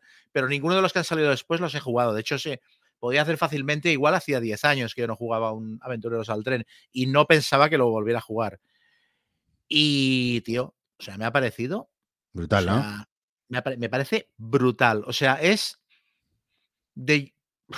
Es, yo diría que de momento es el mejor Legacy que he jugado. O sea, la sensación de maravilla, la sensación de, oh, ¿sabes? De, abre esta caja y de repente dices, hostia, tío. O sea, recuerdo jugar el Clan Legacy, me lo pasé muy bien y no tuve esta sensación en ningún momento. Y aquí, o sea, cada partida es una fiesta. Ay, ¿sabes? es que no quiero decir nada por hacer spoiler, pero la sensación de que te renueva el juego en cada partida es fresquísima y luego funciona como un pepino. El Aventureros al Tren funciona tan bien. Lo han Oye, hecho a, muy bien, lo han cambiado muy bien. a- a- ¿cuántos estás jugando? A tres, ¿Y qué tal? ¿A tres? muy bien. Muy bien. no, O sea, no se queda mucho hueco libre para hacer las vías del Mm. tren o... Yo Porque- de porque momento. yo, yo no me lo he pillado por eso, ¿eh? Porque y, hostia, te- o sea, hasta que me entere bien del número, a ver si lo cuelo en el club. Yo de momento no lo estoy notando. No sé si más adelante lo notaremos, pero está siendo muy a cara de perro las partidas y con tres funciona muy bien. Sí que me pareció que con dos no. Con dos no. Eh, claro. Inisu- Inisu lo jugó a dos, ¿eh? Lo jugó a dos y. Bueno, no sé si estoy haciendo spoiler, pero me dijo que para él era de lo me- o sea, es de los dos o tres mejores juegos que había jugado este año. Él salió encantado del juego. Eh, o sea que supongo que también debe funcionar bien, pero sí que leí por ahí que mm, Sweet Spot cuatro jugadores y dije, bueno, cuatro es difícil porque luego para quedar es un lío, pero con tres sí que sí que ha funcionado muy bien. No sé, yo estoy muy contento, me lo estoy pasando muy bien. Partidas muy cortas, son 12 partidas, yo creo que en dos sentadas te lo juegas entero. y es muy satisfactorio. O sea, Y ya veremos si luego te queda un aventureros al tren jugable para. Pero vamos. No es mucho pitoste ahí de materiales, de locura, o sea que es fácil de montar. de- Sí, sí. Sí, Sí, sí, es, ¿no? una, a ver, es Empiezas con una, una zona del mapa muy acotada y luego van pasando cositas y aquello se va ampliando y, y aparte tiene una trama con personajes que, va- recurrentes que van apareciendo. Está muy bien. Y luego es una caja, claro, es un juego que a mí me costó 90 pavos, pero se vende por 110, una cosa así. Es una caja enorme, llena de matraca dentro, pesa como un muerto. O sea, viene muy... Y luego, claro, sí, sí, es muy tocha la, la caja, eh, tío. Eso también me echó para atrás un poco. Es en sí mismo como, como un aventureros al tren deluxe. O sea, las cartas son grandes y tal. Mira, me están diciendo por aquí que, que fue el top 1 de Imisu de este año. No me extraña, sí, sí. Muy bueno, muy buen juego. Ya te digo, seguramente. Claro, me falta acabarlo, pero yo la sensación es que es el mejor Legacy que he jugado por el momento. ¿Has jugado alguna vez a uno antiguo, tío, que tengo muchas ganas y, y que mucha gente habla maravillas? eh, Del Risk Legacy, tío, hablando de. El Risk Legacy lo tengo aquí abajo, entero, precintado, para jugarlo con alguien. O sea que si quieres te lo guardo. Pues, lo guárdamelo, jugamos. guárdamelo. Sí, sí, lo te- me, lo, me lo compré en cuarto de juegos hace igual un par de años. Y ha Pues, viajado de. Madrid a Barcelona y de Barcelona a Madrid cuatro veces. Y ¿Dónde está ahora? bueno. ¿En, en- en Madrid? En Barcelona, pero me lo llevo para allá y lo dejo en casa de Keka y ya lo jugaremos. déjalo en casa. Habla maravillas, eh, tío. Sí, sí, habla muy bien, habla muy bien. Sí, sí, sí, sí, pero bueno. Muy bien, muy bien. Ese será tu número 8 entonces, ¿no? Ocho. Muy bien. Bueno, pues yo en el 8, tío, eh, eh, no voy a ser muy innovador porque es de los mismos autores de Turing Machine, otro juego de deducción, y es el Archaeologic. Archaeologic. Este no lo conozco. Eh, arqueológico, lo, lo ha sacado ahora maldito en español. Eh, yo creo que de manera casi simultánea a la edición original, que es francesa, que salió en Essen.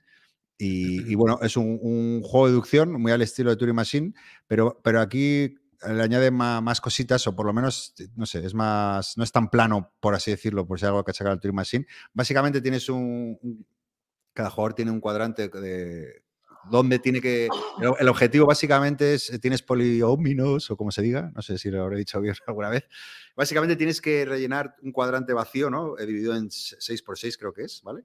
Tienes que rellenarlo de figuritas de polióminos, de tres, de, de- o sea, los, cada poliómino son ¿no? tres cuadrantes o cuatro, ¿vale? Con diferentes formas.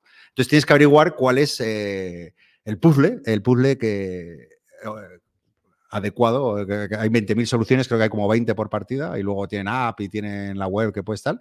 Pues eliges una solución y tienes que montar tu puzzle de una manera eh, concreta, ¿vale? Y la gracia está que tienes ahí como una especie de, de sistema un poco raro y que se pega. Entonces tú vas, es un poco funciona como el planeta X. eh, ¿Vale? Eh, que tú te vas moviendo por, una, por un cuadrante, por así decirlo, y tú vas preguntando. Haces una pregunta. Entonces, quiero hacer una pregunta sobre eh, la figura con forma de L, ¿vale? Que tiene tres cuadrantes. Y eso te cuesta X tiempo. O quiero hacer una pregunta sobre, sobre los espacios vacíos, porque, porque hay tres espacios que no, que no se rellenan, ¿vale? O también, eh, bueno, cada poliómino de estos tiene también unos, unos cuadrantes normales y tiene dentro de un cuadrante algunos tienen trampas. Entonces también puedes preguntar por las trampas. Por ejemplo, en la fila 1, ¿cuántas trampas hay? Eh, entonces, tú vas haciendo estas preguntas muy al estilo Planeta X y en base a eso tienes que ir deduciendo. Y es bastante chungo, tío. O sea, a mí al principio estuve, estuvimos ahí 45 minutos y ya, pero cuando empiezas a, a pillarle el flow y a, a- saber acotar y a saber manejar la información, dices, hostia, claro, aquí en esta fila solo puede haber tres fichas y aquí solo puede haber, y, hay dos trampas, entonces solo me pueden caber estas dos figuras. Eh, pero claro, aquí o aquí, ¿sabes? En, este, en esta fila o en esta columna. A- o sea, muy loco, tío. Es un, un- un juego también de deducción pura. Y me ha gustado y me parece bastante mejor que el Turing Machine. Y yo creo que ha pasado más desapercibido que, que el Turing Machine. Y son de los mismos autores, además. Y, y nada, a todo el que le gusta la deducción le, le invito a echarle un vistazo porque está muy chulo. Y. mm, ¿Qué más quería decir del juego? Mm, Ah, también le achaco el poco tema que tiene. De- o sea, igual, peca de lo mismo. Pero claro, aquí por lo menos tienes, pues eso, tienes tu cuadrante, luego tienes ahí tu este, el Turing Machine es todavía más seco, ¿no? Por así decirlo. Entonces este también es un pelín sequillo, pero bueno, eh, bueno, los juegos de deducción en general, ¿no? De este estilo, de deducción pura y- o lógica, son, suelen ser un poco así. Pero Sí, es difícil, es difícil que veas el tema. Pero O sea, yo muy no- yo chulo. no- cuando he jugado al, al Cryptid, yo al Cryptid no le veo el tema por ninguna parte. O sea, Nada, lo único que, claro, sí, no, nada. el de dónde está el este. Nada, es un, es un juego casi abstracto, lo que pasa que es muy colorido. Agradece. Y bueno, yo el Cryptid hasta me compré, fíjate, es de los pocos juegos que tengo con upgrades. Y tenía lo- los leopardos y esto, los, los tengo en 3D. Fíjate si, si es ridículo, ¿no? Que es el juego más abstracto del mundo. Pero bueno, ni, ni con esas entras en el, en el tema. bueno, pues. Siete. Siete, ¿no? Sí. Siete. Pues Obsession. Obsession. Mira, es Obsession. Bueno, Obsession es un Eurogame, lo ha sacado Maldito Games este año en España. Ha entrado en la lista de Raskis porque es un juego del 2018, o sea, hace cinco o seis años que salió en, en inglés. Pero bueno, lo he metido. Este sí que me parece que cuadraba. Es un juego que, en el que llevas a una familia eh, victoriana venida menos, que lo que intenta es reverdecer laureles y asegurar su asegurar su, estabilidad económica, ¿no? Entonces montan grandes fiestas a las que invitan a, a nobles y ricos e intentan eh, camelárselos lo mejor que pueden. Entonces es un juego de, de set collection, tiene un poquito de todo. Coleccionas losetas de cosas que vas construyendo en tu finca para que vengan a, a tu fiesta en plan, ay, pues mira, un jardín de pavos reales, una biblioteca premium, no sé qué, un gazebo con una banda de música, y vas, ¿sabes? Una, una estatua en el jardín, no sé qué. Y luego aparte, pues eh, vas pillando cartas de la, de la gente que va viniendo a, a, tu fiesta y tal. Y luego hay una, hay una pareja de, de ricos herederos, que esto está como directamente sacado de... de Dinastía. Esta? No, la, la, serie esta que es en plan arriba y abajo, pero moderna. Uh, o sea, victoriana, pero que la han hecho hace pocos años. Uh, la HBO. Ay, joder, la que sale Maggie Smith. Bueno, um, ahora buscar el nombre. Pues en esa serie me parece que uno de los personajes, eh, su padre ha muerto en el, en el, Titanic o algo así. Y, eh, o no, en el Titanic no, en, en, la guerra, no sé qué coño.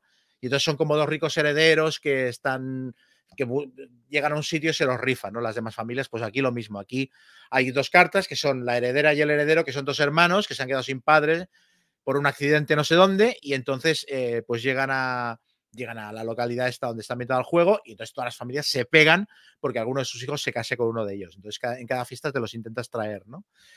Eh, es un euro que no inventa ninguna mecánica nueva. Downton Abbey, te dicen por Downton ahí. Abbey, coño, Downton Abbey. Gracias, Obi, gracias. Gracias. gracias. Estaba colapsando, empezaba a salir baba. Sí, está, qué rabia cuando no. Pues es un juego que no inventa nada. Y de hecho, antes estabas hablando de, de, la gente, los jugadores nuevos y la gente que ya tiene muchos juegos en la colección. Yo creo que este juego, si recibe alguna mala crítica, será por parte de gente que diga, es que tengo ya cinco o seis juegos que hacen lo mismo que este. Mm. Porque no tiene, es que no tiene ninguna mecánica novedosa. Pero. Bueno, pero, pero tiene. Bueno, sí, perdona. No, no, sí, sí, dime, dime. No, que, eh, estoy muy de acuerdo, pero claro, tiene un tema novedoso, eso sí. Claro. ¿No? los hermanos Fairchild, son los dos, los dos estos eh, guapos jóvenes y casaderos que te aparecen en el juego. Pero joder, es que el tema, temáticamente es muy original y luego el tema es que está súper bien metido, tío. Yo es que oigo la banda de música mientras estoy montando las fiestas, ¿sabes? Y luego viene la, la, vieja heredera que te da un montón de pasta, pero te da mala reputación y en un momento dado dices que no venga más. Entonces tienes que buscar alguna mecánica para quitártela de la baraja. Tiene cosas muy eh, ocurrentes y muy divertidas. Funciona muy bien a todo el número de jugadores. Y entonces creo que es eso. La gente esté muy resabiada, que tenga muchos euros con mecánicas parecidas y que el tema no les llame la atención, seguramente lo puntuarán bajo. Pero si tienes pocos juegos de euros en tu colección de este tipo, yo creo que eh, es, es, fantástico. O sea, y bonito, es, es, ¿no? Muy bonito. Excelente. Sí, sí. Y, y, una cosa de decir, um, la edición de Maldito es excelente. O sea, es un juego que no sé hasta qué punto el, el, lo, los créditos tienen, lo que dicen los créditos es cierto o es un paripé, pero aparece uno o dos traductores, me parece, y cinco o seis correctores. Y el juego, hasta donde yo sé, no ha tenido ninguna errata de estas que la gente se, se sube por las paredes. O sea, da la sensación de que lo han cuidado mogollón en cuanto a de todas de hecho, formas, eh, falla poco en ese aspecto, ¿eh?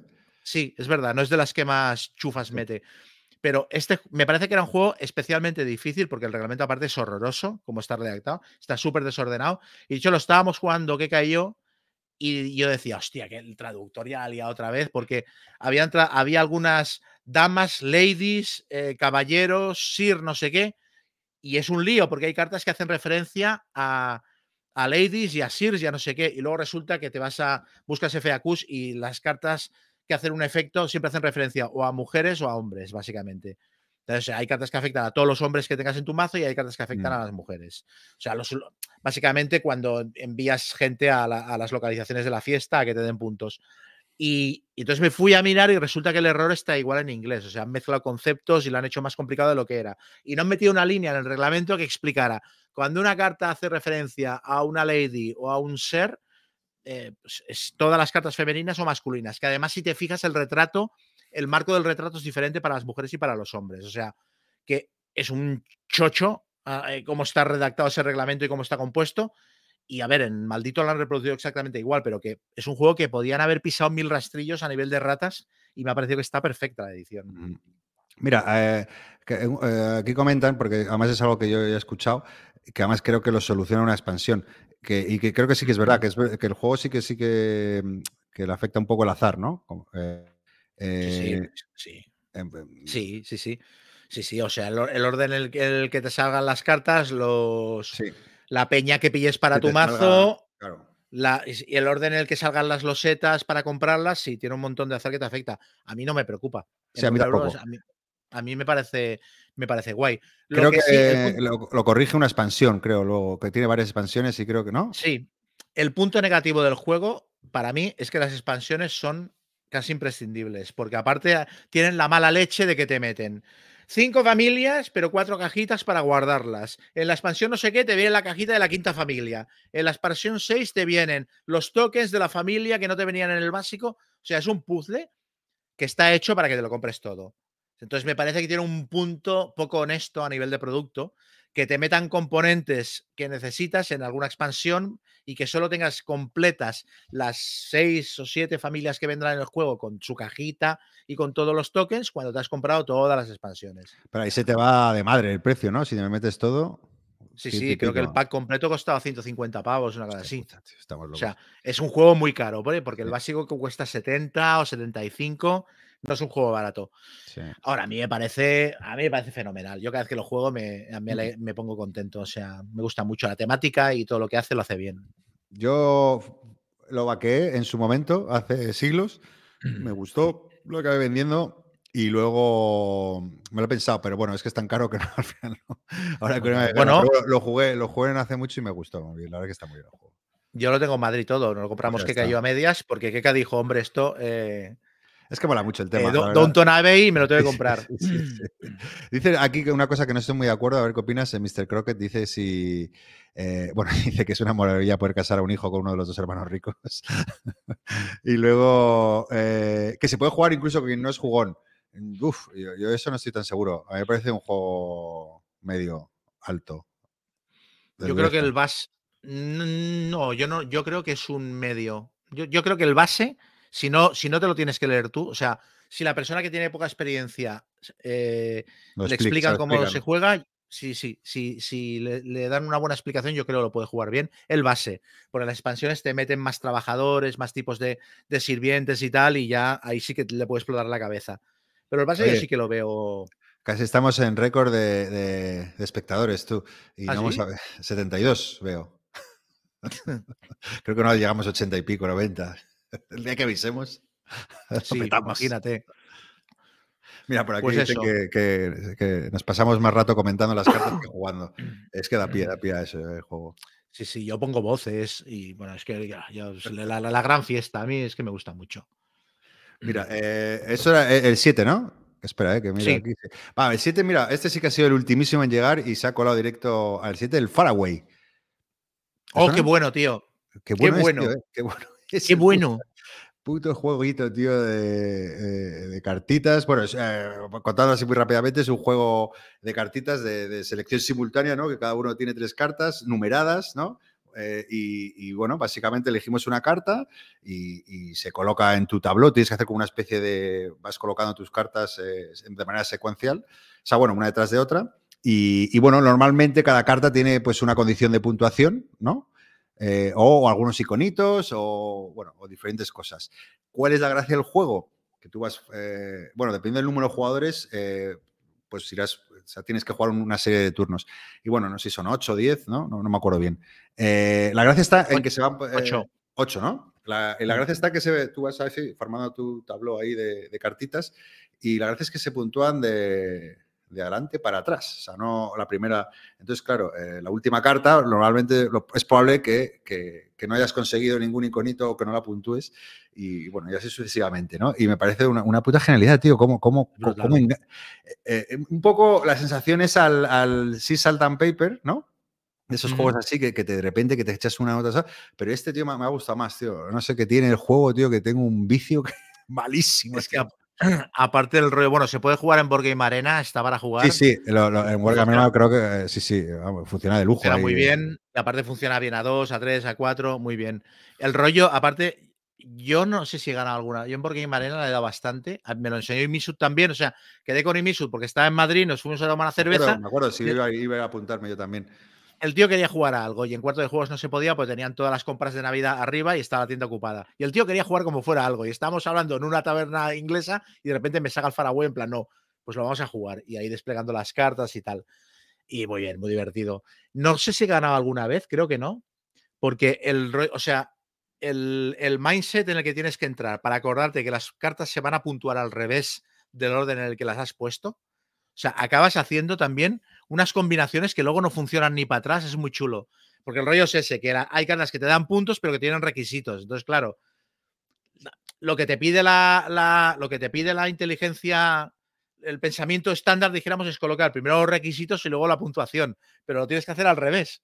Porque como se resolverá en orden inverso, ¿sabes? Es que la, o sea, tendrás toda la, puntua, toda la puntuación y los requisitos todavía no se habrán, des, no se habrán desvelado. Me parece brillantísimo. Yo he ganado, he ganado alguna, pero no sé con qué milagro, pero bueno, es tan difícil. Al final es un poco pillarle el flow y decir, hostias, claro. Eh, y, y, al final, claro, es, es, claro, montarte el motor antes, ¿no? Al principio, que es muy coger las cartas, pero claro, la gracia también es, tiene, ¿no? Mm. Que, si la, que si las vas poniendo de forma secuencial, es decir, si primero pones un 15 y luego un 30 y luego un 45, o sea, si pones una en orden ascendente, te ganas un bonus de, ¿no? ¿Cómo se llaman esas cartitas de bonus? Que también son Sí, ay, no me acuerdo. Las claro, cartas pequeñitas. Claro, sí. que esas son básicas, ¿no? Para, para, son importantísimas. Para combar y hacer tal. Y ahí está ese, ese dilema y dices, me cago en la leche, tío. Tengo que bajar esta ya, pero si aguanto un turno, eh, puedo seguir haciendo secuencia y me llevo otra, pero claro, a lo mejor no me da tiempo porque es el turno 5 o 6, tío. Es, santuarios, dice por aquí. Ustedes, los 112 puntos. Yo no recuerdo, creo que ni me acerco a 100. Yo ni la mitad, creo, no lo sé. Pero, pero alguna ganado, pero porque era igual de mango. Ah, pues estaba en mi shortlist, ¿eh? o sea, no se clasificó, pero lo tenía aquí el, 10, el 17, creo que estaba. Ya te digo, es que es que, es que lo he probado eso a última hora, pero me ha enganchado, me ha enganchado. Faraway, nada, va a ser. Seguro sale en español, no sé quién se. No maldito. Sé si, maldito, pues mira, estamos muy malditos este año, ¿eh? Sí. Venga, número 6. Número 6. Eh, Oye, perdona un momento, Chema, que, que, estoy haciendo los deberes y, y, como luego la gente dice, ay, ¿qué juego sois? ¿Cuál era tu número 9? Que, que, no lo he apuntado, que se me ha olvidado. El Votes for Women. Ah, vale, Votes for Women, vale. Los otros sí que los he apuntado. Vale, perdona, el número 6. ¿Cuál es tu número 6? Mi número 6 es un juego que en realidad se publicó a finales del 2022. ¡Ojo! Tan a, final, tan a finales que era, era imposible haberlo jugado antes del 2023 y entonces lo he metido en 2023. Además es un juego que la editorial española que podía publicarlo se echó atrás y decidió que de momento, a no ser que cambie mucho la cosa, no lo va a sacar. Ya lo reseñé, es Massive Darkness 2. Ah, sí, sí, sí. Ese me pusiste los dientes largos a mí, tío. Fíjate que no es mi sí. rollo, pero me gustó tu reseña. A ver, respondiendo a una pregunta que nos hicieron en un programa anterior, que ahora ya lo puedo decir porque he jugado más veces, no me parece ya sé que esto a ti te va, te va a chusmar un poco. No me parece mejor que Tulu Death May Die. Me gusta más Tulu Death May Die porque es, me río más con Tulu Death May Die. Pero, ya no, ya no lo voy a jugar. pero como me, me, reafirmo en que como Dungeon Crawler casual de lo monto, jugamos, lo recojo y a otra cosa, yo no sé si es el mejor que he jugado, ¿eh? La, el, el rollo de la simetría entre los personajes, yo no lo había visto nunca tan exagerado y tan bien hecho y creo que es la madre del juego. O sea, lo demás, bueno, los bosses son sacos de puntos, le vas pegando, vas haciendo la misioncita, tiramillas, o sea, la aventura tiene una narrativa mínima y, ya está. Pero lo de los personajes asimétricos es que me parece, me parece un hallazgo, me parece muy bueno. Entonces, pues nada, me- muy sorprendido porque además es un juego que utiliza como la base de Zombicide, que a mí es un juego que nunca me ha impresionado demasiado, pero está llevado hasta sus últimas consecuencias. Entonces, mm, muy bien. Excelente. Massive Reverberator. Pues ese es otro. Pues tengo que hacer yo mi listita de los que tenemos ahí pendientes, ¿eh? Para cuando nos Mm. veamos. Que ese me, me gustó mucho. Pues eh, yo en el 6 tengo el, el que, el, el trampa, el que no es de este año, es de hace muchos años, pero yo creo que te va a gustar.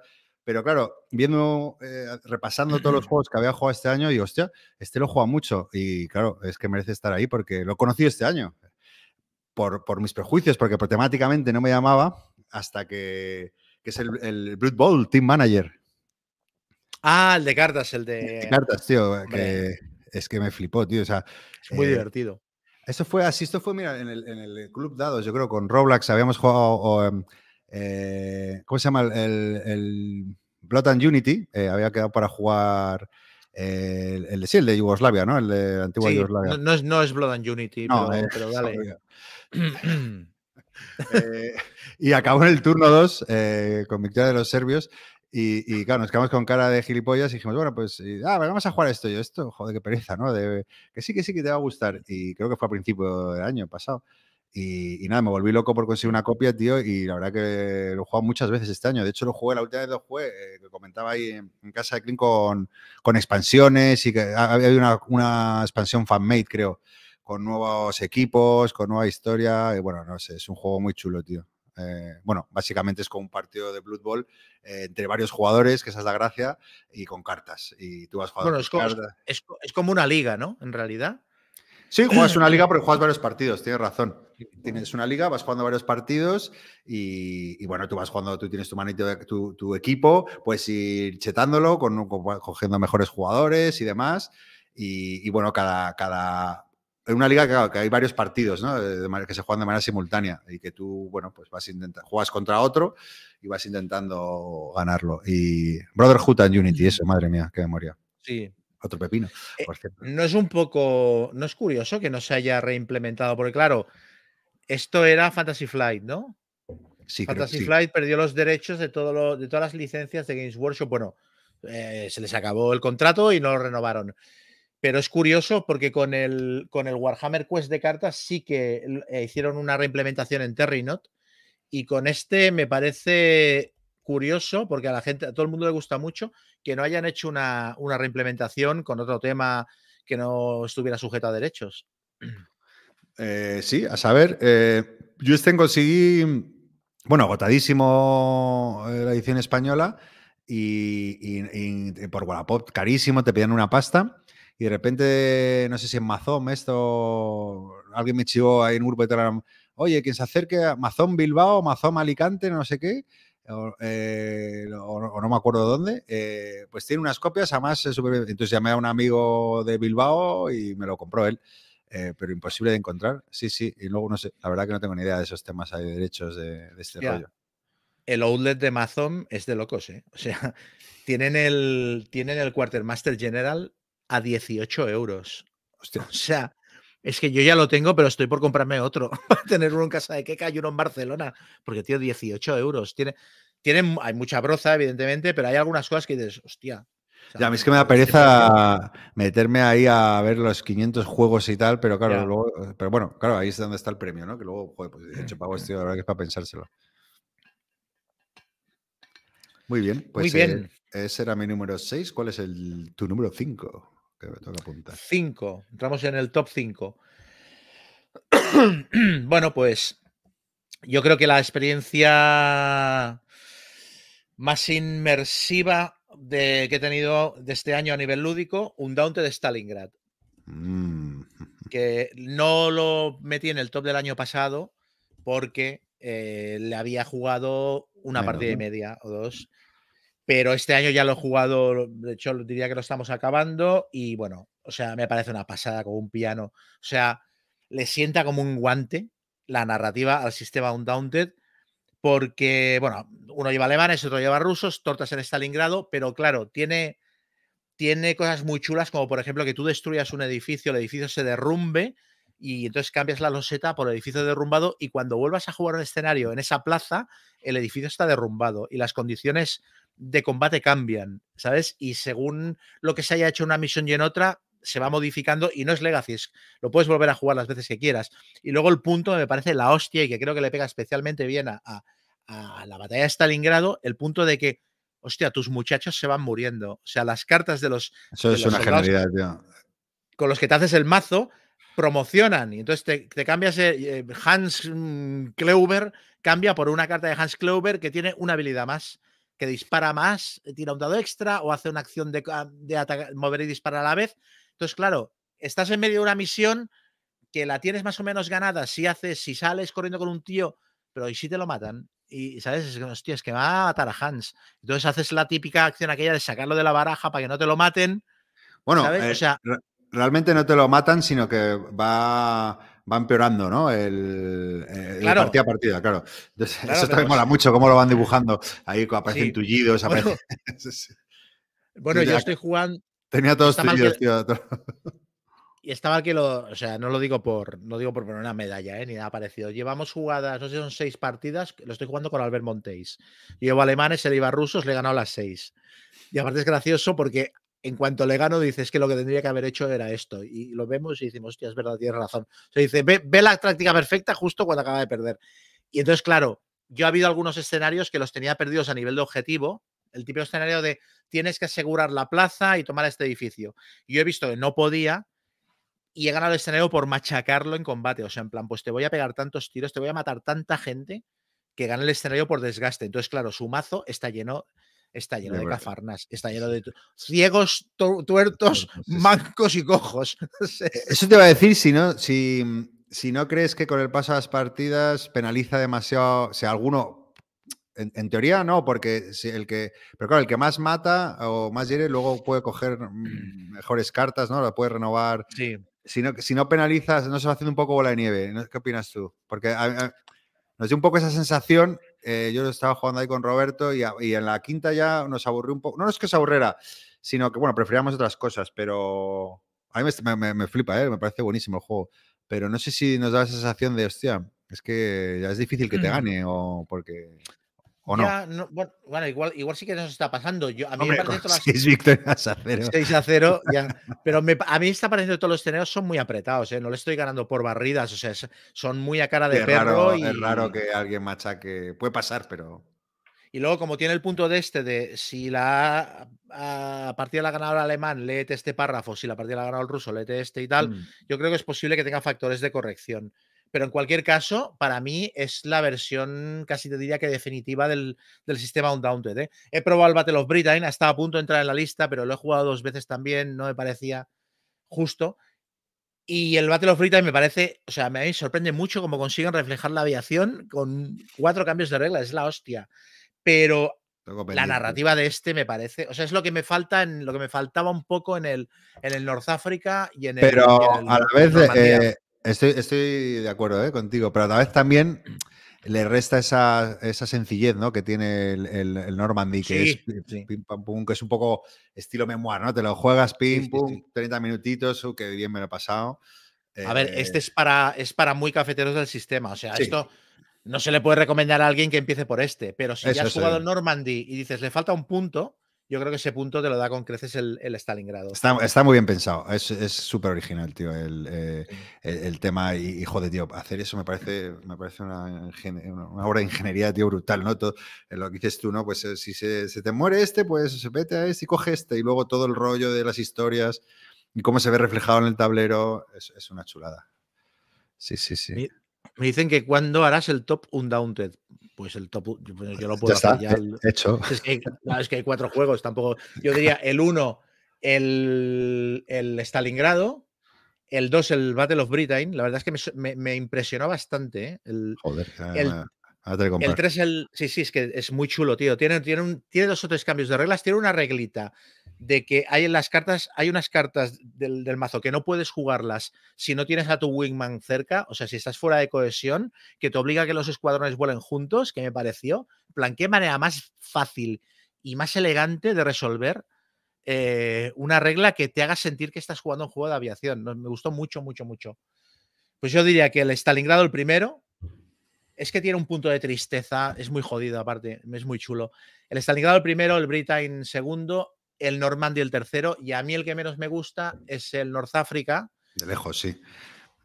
Es que es curioso, porque tiene lo de los vehículos que mola mucho, pero luego las misiones, a mí me parece que estoy jugando Misión Imposible, no la Segunda Guerra Mundial. Mm. verdad estoy con unos super espías en plan, ay, voy a sabotear el tanque y voy a cortar la luz. A mí lo, los coches no me, no me gustó nada. Se, se, te olvida una, la de Reinforcements, pero bueno, que es un poco la del mm. modo solitario y que te añade también mandanga para el de North Africa y el Normandy, pero pero bueno, es más como.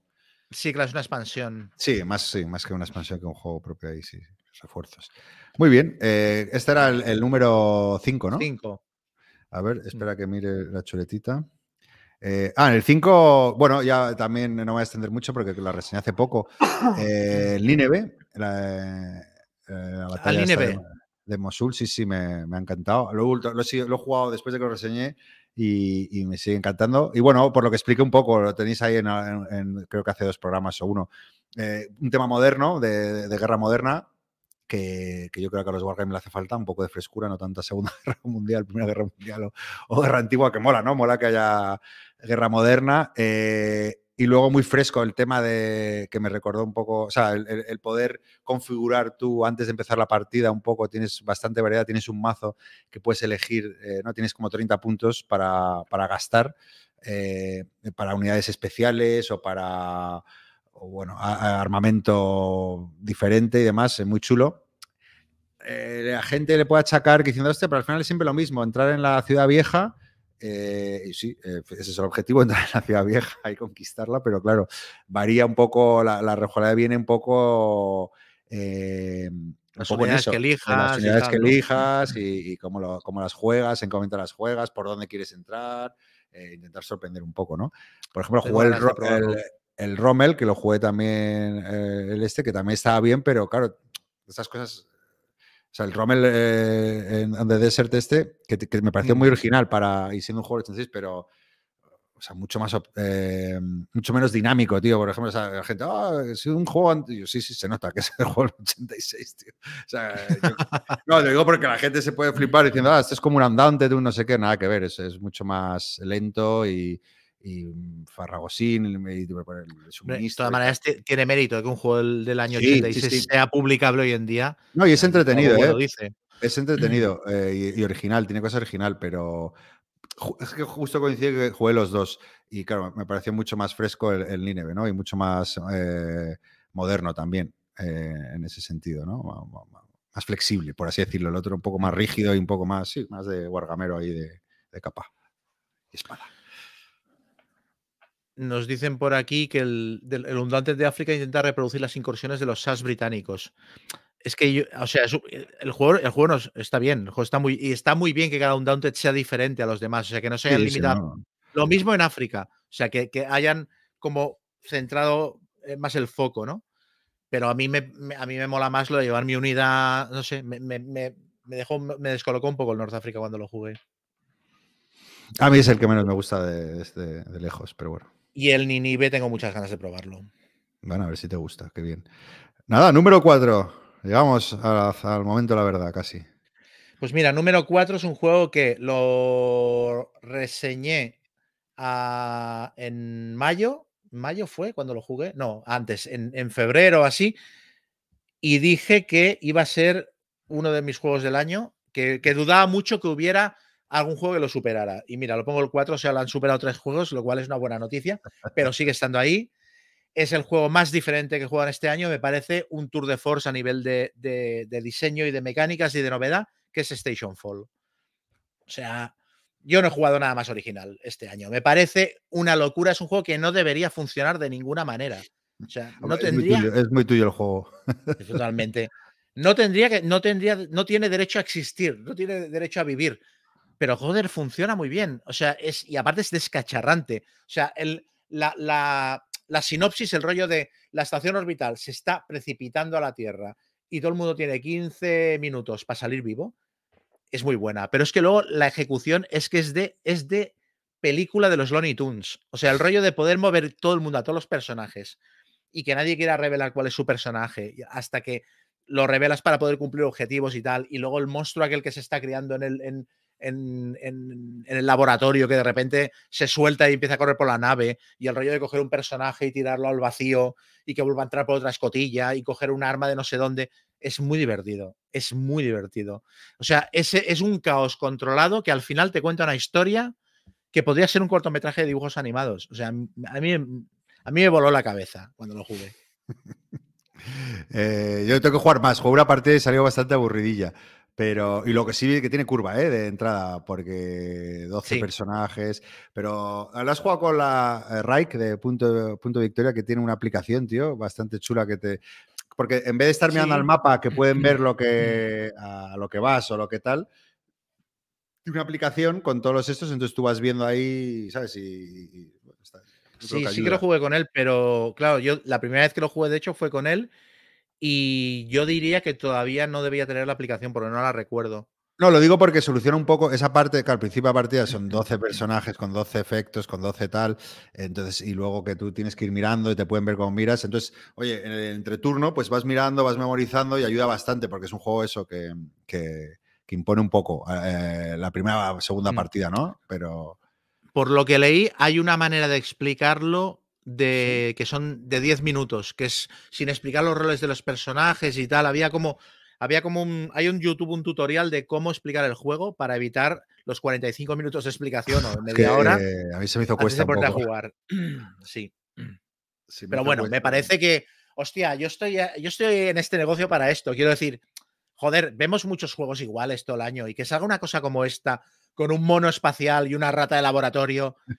es que es muy, Sí, sí, es la polla eso. Además es la movida, todas las locuras que tiene cada personaje que hay, es muy loco, es muy loco. El otro que, no, que, se movía, movía, bueno, no me acuerdo, pero sí, sí, era muy original, la verdad. Merece estar ahí, a pesar de las polémicas. Sí, bueno, pero a ver, independientemente de la polémica, aparte la edición en español es buena, o sea que la polémica es la que es y ya está. Más creo que hace buenas ediciones, incluso mejora muchas ediciones, que eso está muy bien, que no se limite solo a, replicar, sino que mejoran, mejoran a las ediciones eh, inglesas.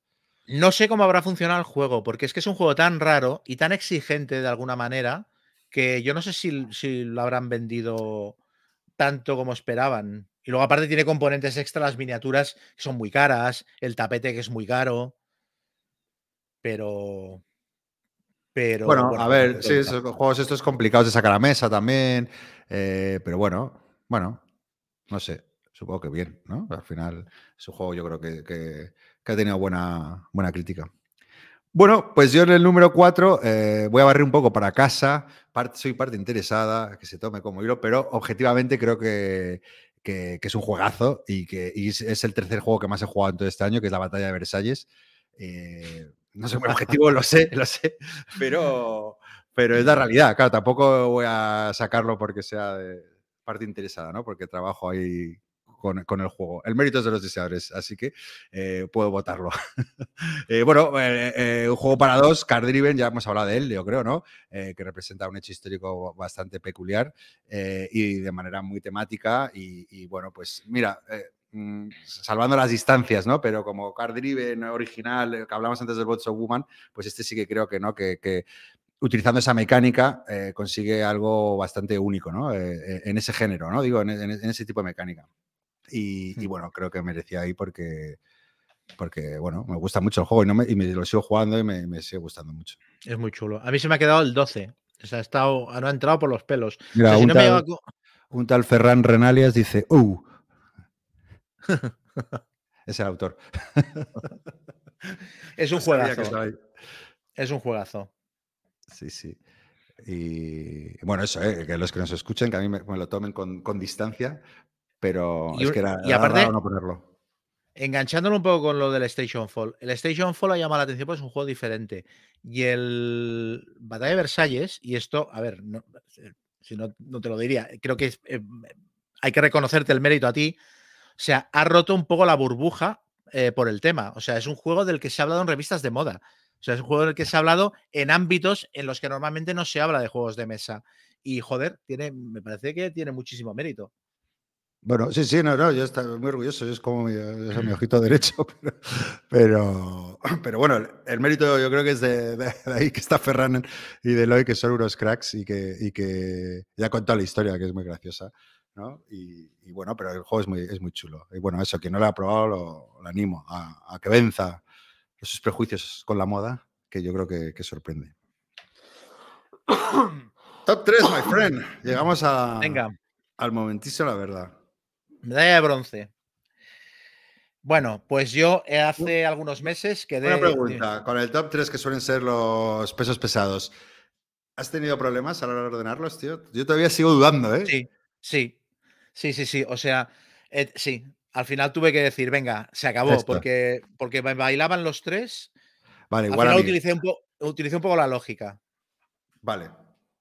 O sea, Vale, tuve vale. que ser racional porque emocionalmente me costaba mucho. Eh, Exactamente lo mismo. A Mm. ver, cuéntame. Pues a ver, eh, quedé hace bastantes meses con David Esbrí. Me dijo, ven a mi casa y quiero probar este juego y tal, lo jugamos, tengo curiosidad, me lo he comprado y no sé qué. Y yo dije, bueno, nunca digo que no, pero el juego me da una pereza espectacular. Y bueno, jugamos y tal, y "Eh, bien, la 3, y nos, "Ah, que está bien, sí, es chulo, es chulo. Y me va, pues muy divertido. Y luego me fui para casa y luego jugamos un Red Cathedral y tal. Y me fui para casa y al cabo de tres o cuatro días dándole vueltas al juego. Y dándole vueltas y dándole vueltas y dándole vueltas. Y entonces me lo quiero comprar agotado en todas partes. Porque es de maldito y no se encuentra en ninguna parte. Gente vendiéndolo en Wallapop. Pero David, David. Esbrí, David Esbrí recomendándote un juego maldito. Qué bonito. Sí. Qué bonito. Y no me da la gana de comprármelo en Wallapop, lo quiero nuevo, tal, no sé qué. Al final tendré que acabar yendo a Wallapop porque maldito, ya sabemos, reeditar los juegos cuando se muere un obispo. Y, y entonces el otro día, le, o sea, en verano le dije, digo, tío, digo, tenemos que volver a quedar para jugarlo porque no puede ser que a mí este juego me guste. Vamos a volver a quedar. Y volvimos a jugar y es como comer pipas. ¿Cuál Eh, y aparte me han, me han caído palos por decir que me gusta tanto el juego, pero es lo que es Earth. Ah, mira, Earth. Joder. Earth. Me parece la hostia. O sea, es un festival. Es un festival. O sea, el otro día, cuando hicimos, volvimos a jugar a Earth, jugamos a Earth y luego a Arnova. No, jugamos a Arnova y otro día quedamos y jugamos al Earth. Pero la intención era jugarlos los dos, porque como se los compara hasta cierto punto, y Arnova, con todos mis respetos y tal, me pareció muy largo. Muy, muy largo me pareció. Y Earth es no digo que sean iguales, pero es una cosa que aparte luego se la vi decir el otro día en el top de Dice Tower, la estaban diciendo Sí García y Mike Delicio, o sea que tan loco no estoy. Me transmite las mismas sensaciones en un tercio de la duración, sin tener que consultar una regla en toda la partida y con un ritmo de juego que es un cañón. O sea, es un juego en el que te montas un ecosistema, básicamente, a base de cartas, un taco de cartas así de grande. Te montas un ecosistema y entonces pues tienes que ir con bando te montas un grid de 4x4 en el que vas colocando cartas, eh, pues, jungla tropical, eh, desierto, no sé qué, eh, pico del montaña del no sé cuántos, ¿sabes? Y setas de, que crecen en el bosque y tal. Entonces, todas estas cosas te van dando recursos. La, la gracia del juego, y luego aparte tienes eh, las cartas, las puedes compostar para hacer abono, el abono lo puedes convertir en tallos para que te crezcan más eh, los bosques y sean más frondosos, todos está intercomunicado. Todos los componentes y los, y los, los elementos y los recursos del juego están interconectados. La gracia del juego es que tú cuando, cuando haces una acción hay cuatro tipos de acciones posibles. Entonces tú haces una acción, la marcas en tu tablero personal y haces la acción principal y los demás jugadores hacen la acción secundaria de ese, de ese tipo. Y después de haber activado las acciones principal y secundaria, además todo el mundo activa las habilidades especiales de las cartas que haya jugado en mesa y que sean de ese color. Entonces tiene el típico efecto de máquina tragaperras cuando metes una moneda y te tocan, te salen las tres cerezas y te empiezan a caer monedas en cascada, pues tiene ese efecto. O sea, hago la acción marrón que es bajar cartas y tú dices, vale, pues yo puedo hacer la secundaria que es bajar una carta. Y ahora se activan todas mis cartas que tengan la habilidad de color marrón. Digo marrón, amarilla, roja, lo que sea y pa, pa, pa, pa, pa, las vas encadenando, bum, bum, bum, bum, bum, y las vas haciendo una en una. Bueno, pues cojo tres tiles, los cambio por no sé qué, esto por aquí. Estás jugando todo el rato en tu turno y en los turnos de los demás. Estás conteniendo la respiración, a ver si alguno hace la acción de coger abono, porque entonces activaré todas mis cartas amarillas y voy a montarme aquí un motor de puta madre. Estás todo el rato así, o sea, no paras de jugar en toda la partida. Y esto a mí me pareció sensacional. Y luego el juego tiene una reducción muy controlada, porque el primero que completa el grid de 4x4 cartas marca el final de la partida. Y entonces ahí es ensalada de puntos y ya está. ¿Y por qué te han el caído palos, tío? Porque, lo- porque dije que me gustaba más Carnova y que Terraforming Mars. Ah, vale, vale, esa es la parte que no me habías Y- contado. Y, y salió la congregación a De decirme que cómo, que cómo se me ocurría. Pero la verdad es que me, me alivió un tanto cuando vi que los de Dice Tower, menos, menos el, el Tom Basel, que les dijo estaban locos también, pero los otros dos decían, ah, pues es verdad, a mí también me pasa y tal. Me parece uno de los juegos del año me parece es un juego que ha venido para quedarse, se va a convertir en un clásico instantáneo. Aparte, que te gusta más Arnova, no pasa nada. Creo que los dos pueden convivir en la misma colección porque son lo suficientemente diferentes. Y temáticamente, eh, a pesar de que es un sin Dios, porque yo tenía, lo típico, yo tenía, eh, yo te empecé con el Himalaya y clima tropical la partida. Empiezas con dos cartas, ¿sabes? Y luego pues tengo un desierto y provoco un tsunami. ¿Sabes? Quiero decir que temáticamente es bueno, todo flota un poco. Pero claro, es que me parece que en Arnova también todo flota un poco, porque el otro día jugué una partida y tenía la mayor experta en animales africanos del mundo y no tenía ningún animal africano. ¿Sabes? Tenía- cogí, contraté un experto en animales pequeños, ¿sabes? Que dije, esta carta lo voy a petar. Y luego mi zoológico tenía un elefante y una jirafa. Pero, tío. eh, no sé, de verdad, me, es, me parece que es como comer pipas. Es muy, muy, muy, muy divertido jugar, muy divertido. Y sobre todo la sensación de que estás jugando todo el rato, en tu turno y en el del otro. O sea, no, no, hay, ni, no hay apenas análisis parálisis, es. mm, No sé. Mira, me dicen por aquí eh, que, si, que por lo que cuentas, yo no juego al Earth. Si el Forest Shuffle no te da la misma sensación. Eh, yo juego al Forest Shuffle y, y- y por lo que escribes es ese rollo, ¿no? Hay poco entre turno, estás todo el rato pensando. A, a mí, eh, con una partida, ¿eh? Eh, Emilio, el Forest Shuffle me pareció que estaba rotísimo de, de- de- de estrategia, ¿no? Eh, de hecho, gané yo, que eso no suele ocurrir. Eh, y eso es signo de alarma, ¿no? Y nos parecía a todos, si, haces- si vas solo a esto, o sea, que no había mucha variedad de estrategias, sino que había como una estrategia claramente ganadora. Eh, eso es así a priori, ¿eh? habría que jugarlo más. Eh, pero claro, no, no juego al Earth para comparar, pero por lo que cuentas tienes... parece El, el Earth es muy. Aparte del Earth, el despliegue es un. Es muy gracioso el Earth que te dice baraja las cartas. El despliegue, el mazo de cartas es así, no te engaño. O sea, baraja las cartas. ¿Qué coño baraja las cartas? ¿Qué dices? Eh, lo único, la única pega que le puedo poner es que viene un taco de puntuación que le han puesto un fondo y no ves una mierda mientras estás apuntando los puntos. O sea, mejor que la gente se baje una app o apunte en un papel los puntos porque el taco este es, es ridículo. Pero vamos, que es una, me parece que es un, que es una pega minúscula.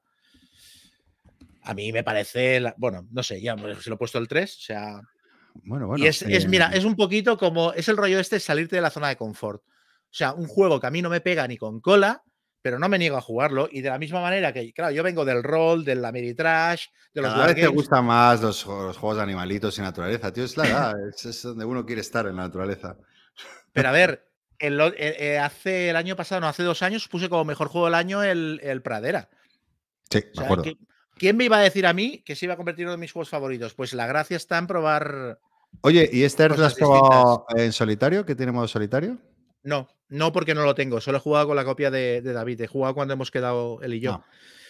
No, no. En cuanto me lo pueda pillar, porque me, esto me lo voy a acabar comprando, o de segunda mano nuevo, eh, le meterá solitario, porque es que estoy seguro que en media hora te haces una partida. Mira, por aquí lo.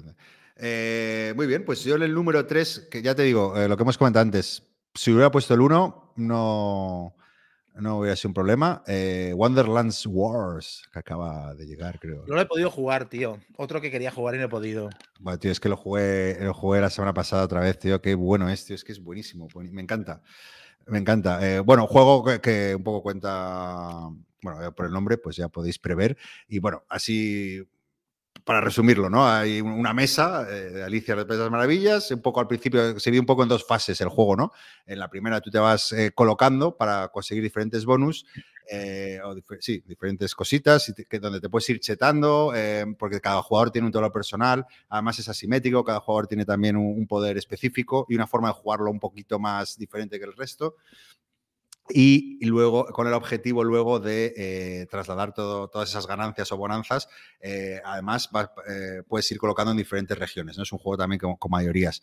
¿Cuál es la gracia o lo que le hace diferente ese backbuilding? ¿no? Tú vas, tienes una bolsita con, con diferentes cositas, poderes y demás, eh, y, y diferentes tipos de, bueno, no sé, no, no armamento, porque no es esa la, la terminología, no me acuerdo cómo, cómo se llama, básicamente, que vas a ir ch- chetando, ¿no? que vas a ir mejorando tu bolsa, pero a la vez cada turno se te va a ir empeorando, te van a ir metiendo cosas que te afectan, ¿no? Y, y lo más chulo de este juego es, es- es- son las batallas, ¿no? Al final de, de la ronda se produce una batalla en la, en la gente que haya invertido en una región, ¿no? Como una mayoría, y, y si has metido más te va a dar cierta ventaja, empiezas con cierta ventaja y al final es una carrera, va a ver quién aguanta más eh, en esa batalla, ¿no? Tú, entonces tienes ese puntito de push your luck de, a ver, eh, si sigo forzando, eh, le saco cuatro puntos de ventaja a este, sigo o... o- o- o sea, porque es sim- simultáneo, ¿no? Tú cuando en la batalla tú sacas una ficha, todos sacamos una ficha y te sumas ese- ese- esa fuerza, ¿no?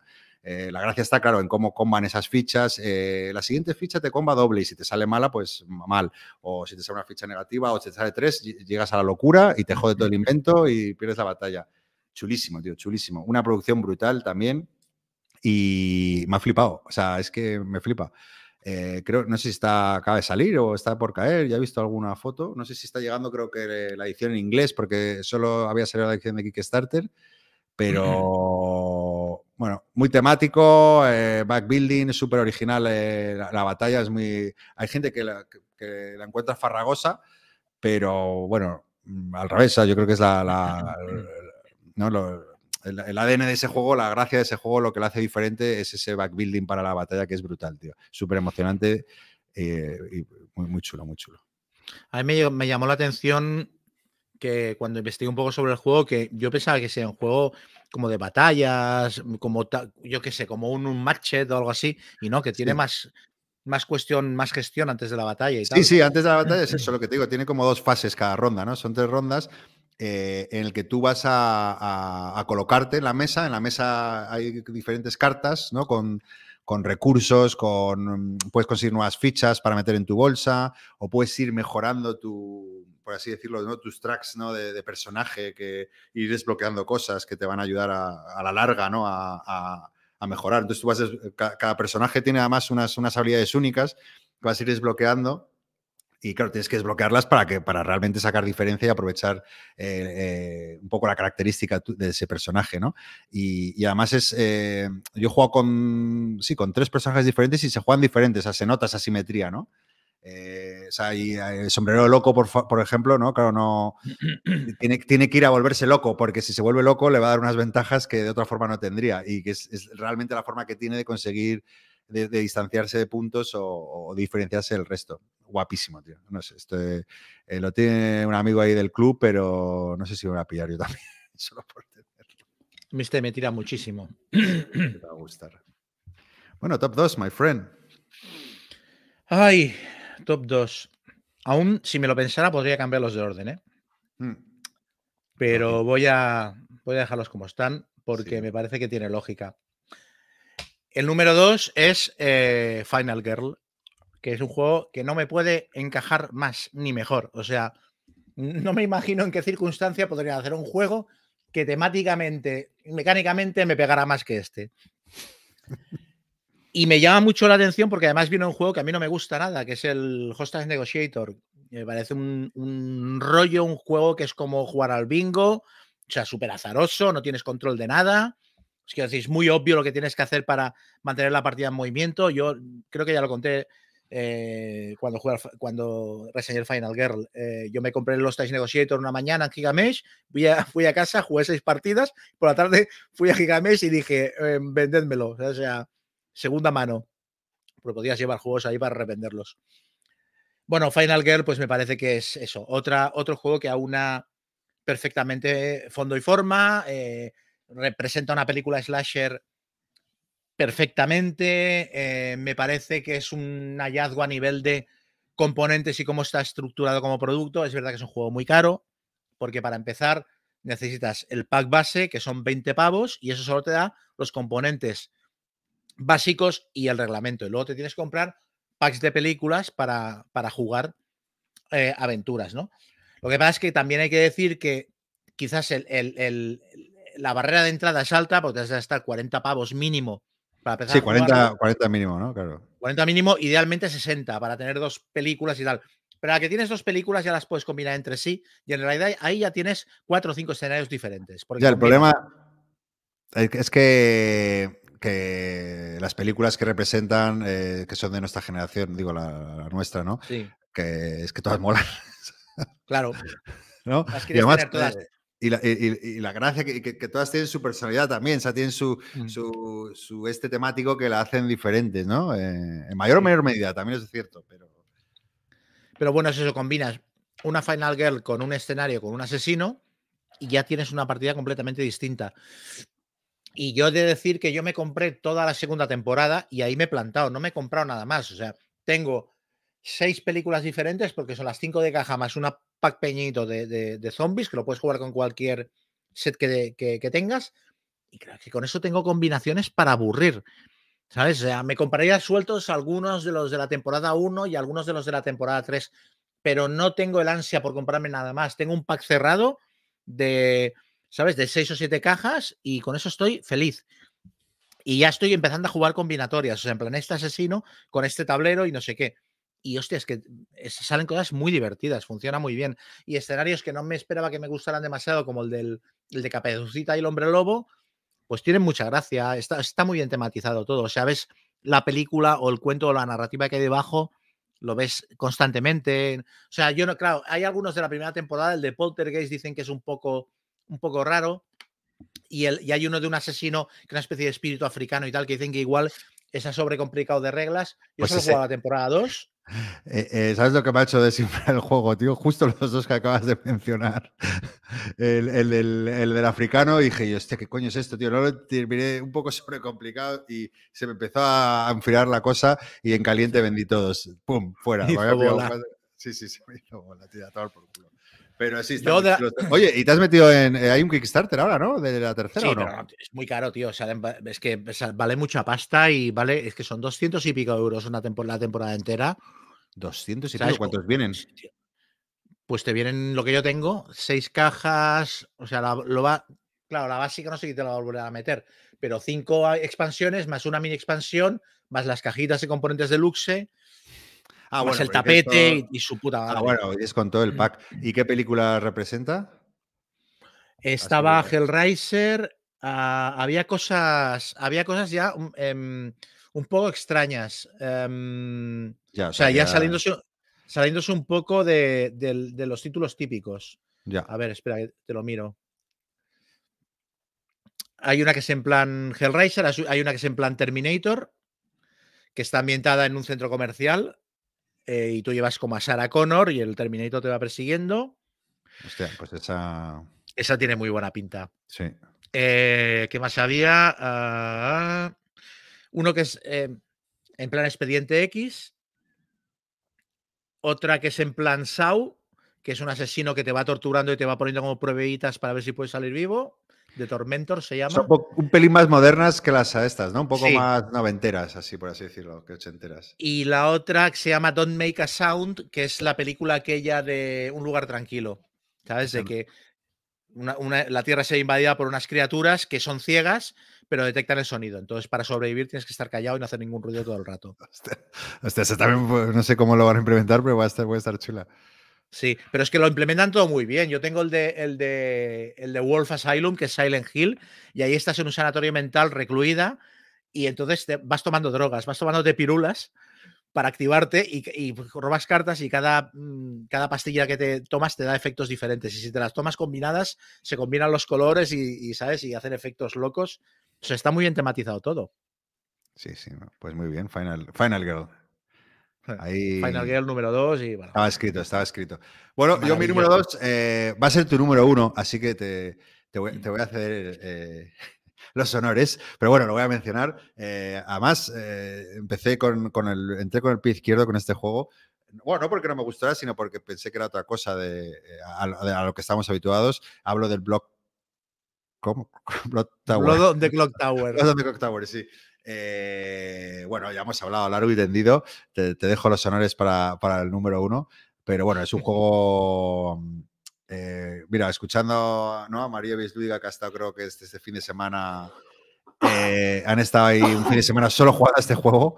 Es un juego infinito. Esa es la historia. Es un juego que, que- que da una variedad de, de- de partidas y de, y de matices y de anécdotas que pocos juegos yo creo que pueden proporcionar, ¿no? Y es un poco lo que hablamos, que es igual lo más parecido al rol que pueda haber. Mm. Y la verdad que es una experiencia eh, lúdica única, eh, no hay duda. O sea, no, no, hay, no, no hay juego más, eh, no sé, que, que- que te pueda marcar más, ¿no? Eh, y de hecho, cuando decías tú, ah, ¿cuál es la mejor este año y tal? Y a la- a- o sea, me vienen a la cabeza partidas de Block Tower que, que me he reído, tío, pero como si no hubiera un Mm. mañana, ¿no? O, o- o- que, que está fascinando, intentando descifrar o, o manipular o, me, la han colado de lleno, ¿no? Eh, Bueno, el otro día Amarillo contaba que se fueron de casa rural y han Sí. jugado, no sé si veintipico partidas en dos días. Una, Sí, no sí, sé, sí, una- una- una locura. Bueno, que juegan todos los días otras dos o tres y está, están completamente de la cabeza, pero eh, claro, es que el juego es muy bueno, tío. O sea, Mm. o sea, Sí. con Sí, su sí, entradita. Bueno, ese es mi número dos. ¿Cuál es tu número uno, Chema? Eh, Soundbox. ¿no? ¿Te imaginas? Me meto un party monger. Pradera, expansión. No, pues a ver, es evidentemente, sí, se me ha visto mucho la hilacha. De hecho, ya lo han comentado aquí en el chat. a- Hace cuatro o cinco juegos que han dicho, a ver si va a ser el número uno el Blood on the Clock Tower. Pues sí, Blood on the Clock Tower. Es que no podía ser otro. Ya no por. Bueno, es un juego también de 2022, pero de nuevo es un juego que no estuvo disponible hasta 2023, con lo cual para mí es un juego de este año. Ya no por lo bueno que es el juego, que claro, cuando dices hay 25 o 30 personas, como contaba Amarillo el otro día, que se han ido de casa rural y han estado tres días encerrados, obsesionados jugando a esto, dices, a ver, esto ya da alguna indicación de que esto no es un simple hombres lobo de Castro Negro. O sea, aquí detrás hay algo más. Pero es que, independientemente de esto, yo entiendo perfectamente la, la gente que hace la coña con el fentanilo y que está harta de la turra que hemos dado en todos los podcasts o en ciertos podcasts con este juego, lo entiendo perfectamente, porque aparte si estás fuera es el típico eh, producto que te, te empieza a dar rabia, ¿sabes? O sea, todo el mundo era muy fan de Nirvana hasta que Nirvana empezaron a sonar en todas partes y entonces la gente decía, el bueno era el primer disco, ¿sabes? Pues esto es un, poquito lo mismo. Pero es que me parece que es innegable que ha, ha sido la tormenta que ha arrasado el mundo lúdico especializado español a lo largo de este año. O sea, yo hacía tiempo que no recordaba una cosa como esta, ¿sabes? Una locura como esta de gente hablando del juego todo el día, jugando, creando escenarios. O sea, y me parece que es una cosa muy bonita. Me parece que es una cosa muy chula porque aunque te veas fuera, cuando la analizas fríamente, dices, pues es guay que pasen todavía este tipo de cosas y que la gente muestre este tipo de pasión totalmente absurda por este tipo de juegos. O sea, yo voy a poner un ejemplo que no tiene nada que ver. Yo soy de Los Ángeles Rams de toda la vida, desde que tenía 10 años. Soy de Los Ángeles Rams. Odio a los New England Patriots con todos los pelos de mi cuerpo. No puedo porque nos han ganado Super Bowls además. Pero cuando los New England Patriots empezaron a ganar Super Bowls en los años 2000, hubo un montón de gente que entró en la afición al fútbol americano y se hizo de los Patriots porque empezó a verlo en esa época. Y, yo desde fuera pienso, hostia, es que tiene que ser muy chulo haber descubierto este deporte con este equipo y haber estado 20 años disfrutando de este equipo, viéndoles ganar. Tiene que ser una sensación, o sea, ganar tiene que ser la hostia, es lo, lo, del chiste. Pues esto es un poquito lo mismo, o sea, es, o sea, yo creo que hay que sentir una envidia sana por la gente que está metida disfrutándolo, porque al final están jugando a un juego, dale que te pego todo el día. ¿Sabes? Y yo he estado 10 años jugando a Magic de esta manera. Yo a Blood, oh, eh, Blood on the Clock Tower he jugado 6 o 7 partidas. O sea, estoy en los grupos de la secta, pero estoy de oyente.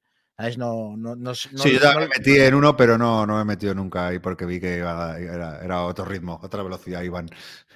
Pero yo me acuerdo de cuando yo estaba pensando todo el día en barajas de Magic y la gente que está mm. con el fentanilo del Blood on the Clock Tower está todo el día pensando en escenarios del juego. Entonces, me parece que el juego de este año es evidentemente este. O sea, me parece que es que hay que rendirse a la evidencia, no, no sé. Sí, eh, Sí, por eso he dudado tanto. Yo tenía otro número uno, pero, pero ahora me haces dudar porque realmente igual por, por trascendencia y demás. Pero bueno, yo al final eh, he usado también el sentido común y por, por, por, gustos propios y por más. Y, ahora lo pienso y qué me apetece más. Bueno, es que son experiencias diferentes con el juego que voy a hablar. Pero bueno, todavía por, por seguir con el Block Tower, creo que, estoy de acuerdo en lo que dices. Tío, es un juego que, que, ha marcado, que va a marcar un antes y un después. Y, es una experiencia. a- al que esté reticente, le animo a que rompa esa barrera porque, Mm. porque es, es brutal. O sea, es una experiencia. Y entiendo la turra, o sea, enti- Ah, sí, entiendo la sí. gente que diga, estoy hasta las narices, de, o sea, es completamente comprensible. Sí, ¿sabes? además su- suele producir ese efecto inverso, ¿no? Cuando la gente da mucho la turra de manera muy apasionada, eh, dices que pesada es la peña, ¿no? Pero. Sí. pero bueno, Ahora, sí. ahora no voy a jugar solo porque está ahí, ¿sabes? Mira, pregunta aquí Fe- Fermay si, si entiendo por lo que dice la pregunta, si podría ser un número uno de toda la vida, no solo de este año. Eh, bueno, es que al final lo- lo- los tops personales de cada uno, ¿no? Claro, va- vas metiendo nuevos juegos que, que van quitando otros, ¿no? Pues, eh, hombre, pues yo creo que pues para mí no, ¿eh? Pero sí que, que podría estar ahí, ¿no? En top 10, Sí. sin duda, Sí. vamos. Es un juego que, Yo no, bueno, no sé si... Es que me cuesta compararlo, fíjate, fíjate, me cuesta compararlo con, con juegos de mesa al uso normales, tío. Lo, lo veo como otra, como, como- Es otra, es, es otra experiencia, es una cosa, claro. es una cosa muy rara, es una cosa muy sí, rara. Es que Porque pensando además con, eh, sí, con Te lo de explican desde fuera, te lo explican desde fuera y te dicen, es como un Secret Healer, un hombre lobo de Castro Negro, pero de dos horas, ¿sabes? Con roles súper complejos y tal, dices, hostia, qué pereza. Pero te metes allí y es como de repente estás, estás en otro sitio haciendo otra cosa, ¿sabes? No. Y luego los ataques de risa, es que, es que hay muchas partidas que acaban con la gente por el suelo de risa cuando te dan las explicaciones y tal. ¿Sabes? Sí, no sé, sí, me parece sí. que es brillantísimo. Ha sido, ha sido un terremoto en el, en el mundo de los juegos de roles ocultos, creo que ha sido un terremoto, porque yo tenía asumido ya que el estándar era, la moneda estándar era el Secret Hitler, o sea, yo no pensaba ver algo mejor que el Secret Hitler, Ya. ¿sabes? Yo, te- te yo, claro, tenía mucho a comparar y al principio no, no me convenció, pero luego, bueno, vencí esas, ba- esas barreras y es una cosa diferente al Secret Healer, que, pero madre mía, que, que, que- que buenos ratos también ha dado Secret Healer, pero sí, va más allá. sí, sí, sí, claro. Esto- Sí, va, más es otro. Dice otro nivel. aquí Rodrigo si, si estamos hablando de un juego que como Boom que pueda compararse a Terraforming o Agrícola. Yo creo que no, porque es que es, esto es que es un juego que no se puede comparar a, a ese estilo de juegos de, porque es que es que es que es, muy diferente porque requiere mucha gente. No lo va a poder jugar la mayoría de, o sea, no, es un no es un juego comercial. eh, si me explico. eh, Tiene, un, tiene una limitación muy evidente que Sí, es, el, es un el juego de número. 150 euros y el formato, claro, tienes que meter, a ver, que lo puedes jugar a 5, a 6, a 7 y la gente dice que funciona, pero tienes Sí, que pero bueno, para eh, jugarlo a tope tienes que jugar 10, 12, meter a 12 sí. personas en tu casa que estén ahí tres horas gritándose. Entonces es un juego que es, es carne de convenciones. Sí, por eso, que es muy más de público especializado y, a, y a partir de ahí, sea, de gente muy cafetera, ¿no? Pues ir, oye, pues me- se lo llevé a mis amigos este verano que fuimos todos, pues bueno, pero claro, no, no se puede comparar un, un agrícola que lo puedes jugar con Claro. mucho más. Pero a ver, creo, ¿eh? El, el Cosmic Encounter, que es un juego que tiene más años que la puerta, es un juego de convención. Es un juego que como brilla más es a seis jugadores con la expansión, ¿sabes? Y, y ahí dale que te pego y tal, con todas las razas de Alien que se entrecruzan las habilidades y lleva toda la vida. Y bueno, Tom Basel lo sigue considerando en su top 10 de juegos. Quiero decir que el Blood on the Clock Tower dentro de 10 años nos podemos encontrar con que todavía esté ahí y no haya sido superado a ese nivel por otro juego de su estilo. Mira, pregunta si, que, si es para más gente jugona. Sí, yo, yo, yo- es lo que comenté. Yo al principio, yo lo jugué una vez y dije, yo, hostia, este juego mm, vale, pero no es lo que te están vendiendo. Es un juego, eso, para gente jugona. eh, eh, tiene una curva también, porque hay muchos personajes Mm. que tienes que aprender que lo hacen. El Secret Healer es mucho más directo, más fácil de Sí. aprender y demás. Eh, pero bueno, si consigues convencer a, a esa gente para que haga el esfuerzo, eh, pues te vas a ganar el cielo porque va a ser diversión asegurada durante Y mucho aparte, tiempo. Claro, tiene el escenario inicial que está como especialmente pensado para que la gente empiece. Yo creo que es más el problema de gastarte 150 pavos en un féretro, Ya ves. que dónde lo metes y luego cuántas veces lo vas a jugar al año. Entonces Sí. yo, no me lo, yo no me lo he comprado y no tengo intención de. No, eso es de club. Y, la- y de Thing voy que chuto. Claro, y Mm. luego, pues eso, es un juego de club o que lo tenga algún colega, ya está. Sí. Pero, pero bueno, sí, sí, eso. Bueno, el número uno, seguro que sabes que es, cuál es mi número uno. Pues no, tío. ¿No? Estoy muy perdido, no. Así. Eh, Weimar. Ver, dame- la- The Fight Ah, of the decir, dame una pista, pero ya lo has dicho. ¿Cuál, cuál? Weimar. Weimar, Weimar, eh, de Matías Kramer, que, que, bueno, sin enrollarme, porque creo que ya he hablado de él también otras veces, aparte de que representa un hecho histórico, que el del cual no conocía, que me, ha- me bueno, me, me- me ha llamado mucho la atención, estoy leyendo un libro bastante interesante, eh, creo que es el- el- la fusión perfecta ¿no? de, de- de euro temático, ¿no? porque al principio a priori eh, parece que no es un euro, pero es un euro. Al final hay tracks, eh, hay gestión, eh, pero, pero te va contando una historia, ¿no? Eh, y, y es la historia de, de- este periodo de, que, ¿no? que va desde el fin de la Primera Guerra Mundial hasta, hasta el inicio de la Segunda. Y es brutal, a mí el juego me, me flipa, ¿no? O sea, he jugado cuatro partidas, creo. Eh, tiene un handicap que exige que sean cuatro jugadores. eh, pero bueno, una vez sabes jugar, son tres, tres, horas de partida, tres horas y media. No es el monstruo ese que hablaban de seis horas, es un juego perfectamente jugable, bastante asequible de reglas para gente. O sea, es un euro denso, pero que es bastante fácil de, de aprender. Y bueno, eh, como mecánica se utiliza, se basa en el, en el rollo este del Churchill, de, en los tracks de Churchill de negociación, de tira y afloja que va subiendo por un track. Aunque ese, ese estilo de negociación no es tan emocionante como el Churchill, por así decirlo, pero por contra le mete muchas más capas a- a- al juego en cuanto a gestión, en cuanto a, a asimetría, porque juegas como una especie de dos bandos, pero solo ganan ¿no? los bandos de, de, por así decirlo, de los nazis o de los conservadores eh, o de los progresistas, ¿no? Eh, y, y está todo muy, muy bien equilibrado, muy bien balanceado, muy, muy, muy divertido el juego. Es, es una pasada. Te iba a preguntar si lo tuvieras que, si tuvieras que hacerme un ranking Churchill, Weimar, Diemacher.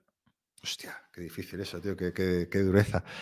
Eh, uf, eh, a- uf. Mira, a día de hoy, eh, a día de hoy creo que Diemaker, eh, Weimar y Churchill. Porque Churchill me sigue eh, flipando el tema y, y- y la parte de negociación me parece única, pero es verdad que la parte militar es un poco más abstracta, no está tan lograda y es un poco más esquemática de seguir eh, un poco el rollo.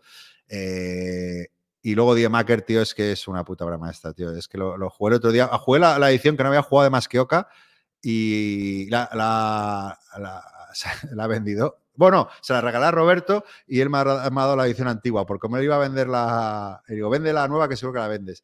Eh, no, porque la, la antigua tiene una. O sea, lo que han cambiado de, de la nueva es una puta mierda, tío. O sea, le, le, le quitan mogollón de cosas de, de- de emocionantes que tenían, que eran un poco ¿Ah, sí? azarosas. sí? sí, le quitan un par de cosas que son claves. Sobre todo, lo- lo que más me jodió es la coalición, que las coaliciones no las puedes hacer con quien quieras. eh, y eso, tío, le quita una gracia, tío, porque al final estás muy condicionado con quiero hacer una coalición y, y no, no sé, le le la gracia es poder eh, coalicionar con, ¿no? Y me gusta más la edición antigua, la que todo el mundo dice que es la buena, bueno, por fin he conseguido esa copia y, y me he deshecho la de otra.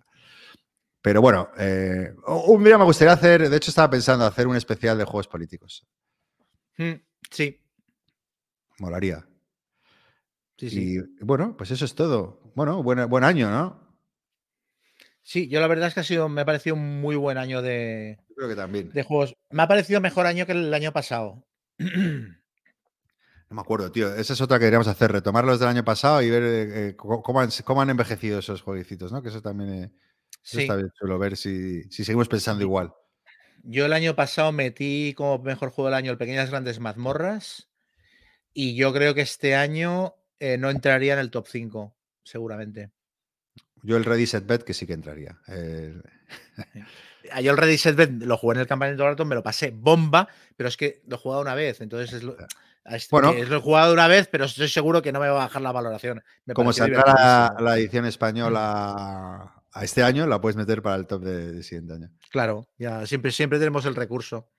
Sí. Bueno, ¿y tu top del año hacen decepciones? lo que hacen. ¿Tu top decepciones? Mi top decepciones. A ver, que un juego, ¿no? Que nos haya decepcionado. Sí, yo no, he hecho- no, no lo he hecho, se me ha olvidado, tío. Bueno, que- A ver, eh, yo voy a decir Cloudspire. Que no es Ah, mira. culpa. A ver, no es culpa del juego. Claro que, claro que me informé antes de comprar el juego. O sea, A ver, lo que decía antes de las zonas de confort. Si yo no hubiera salido de mi zona de confort, no hubiera descubierto el Pradera, no hubiera descubierto el Earth, me hubiera quedado jugando eh, el, el, Inis y el Kemet y los Ameritrash de toda la vida, ¿sabes? Y ahí ya está. Entonces, claro, a veces metes la pata, a veces aciertas, etcétera. Entonces, aparece eh, la oferta de, Maldito Games del de Cloud Spire a 80 euros en lugar de a 150, yo a 150 no me lo hubiera comprado. Igual que a 150 yo no me voy a comprar el Too Many Bones, que es un juego que sé positivamente que me gusta. Pero a 80 o 90 dices, hombre, pues por este precio no me cuesta nada probarlo. Y entonces entré a ver la reseña en su día de No Pun Intended, que para mí es mi canal de referencia a la hora de hacer reseñas en profundidad de juegos.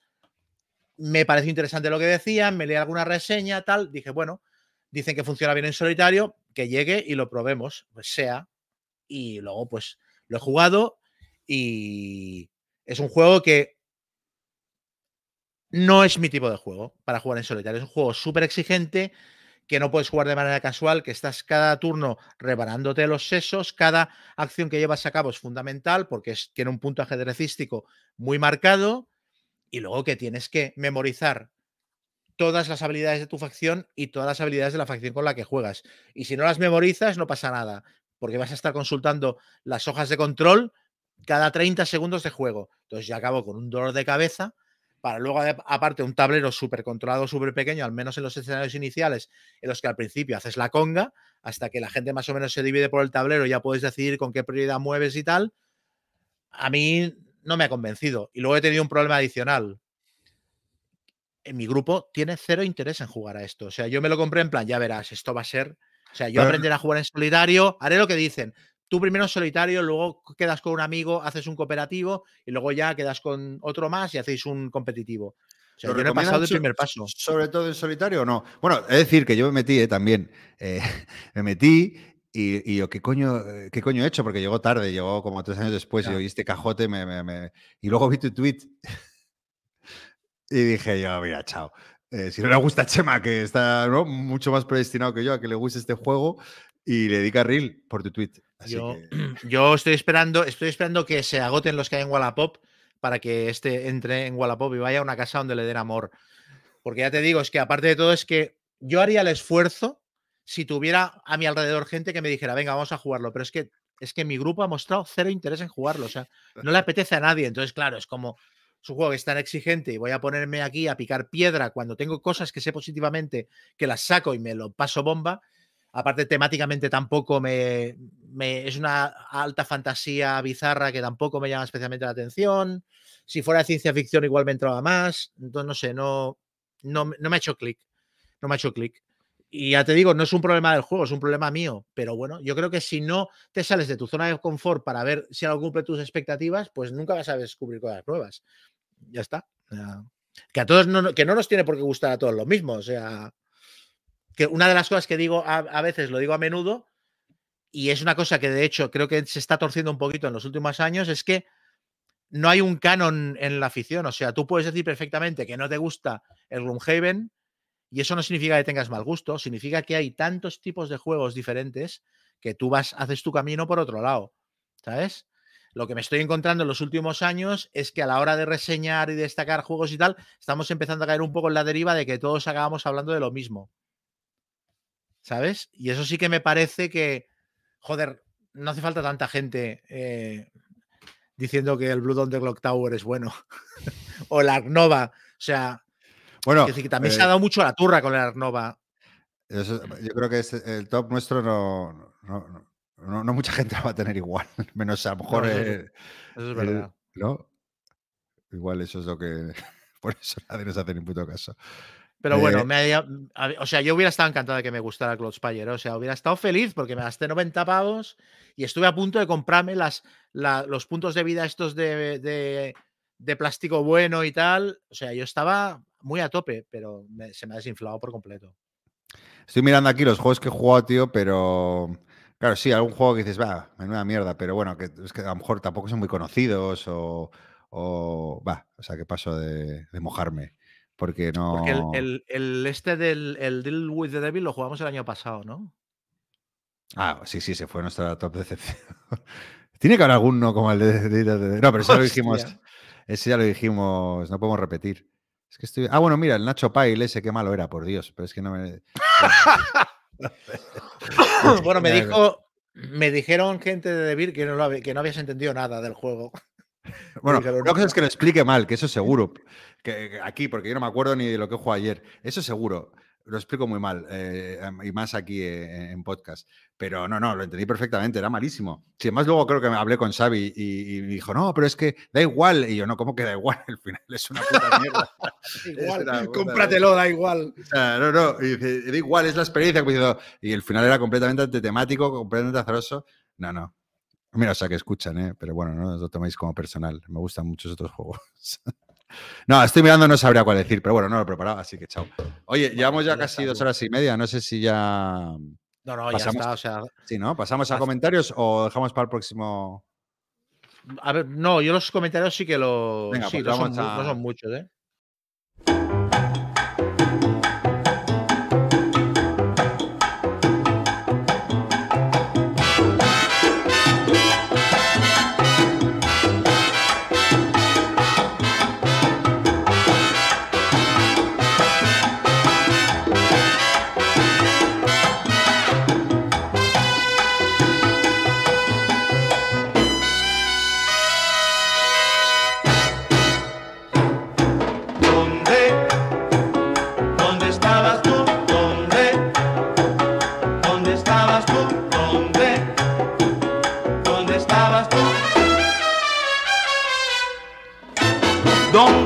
Estabas, José Inés?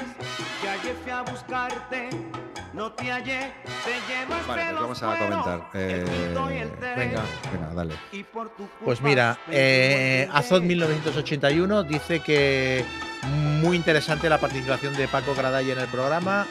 Así, yo "Me creo gustado que, que gustó mucho, ¿no? Por, en- en líneas mucha generales. gente, mucha gente muy interesante. Es que, es que contó cosas muy chulas, ¿eh? Sí, con esto es muy Sobre- interesante. Lo de GMT por dentro y tal fue muy guapo. Sí.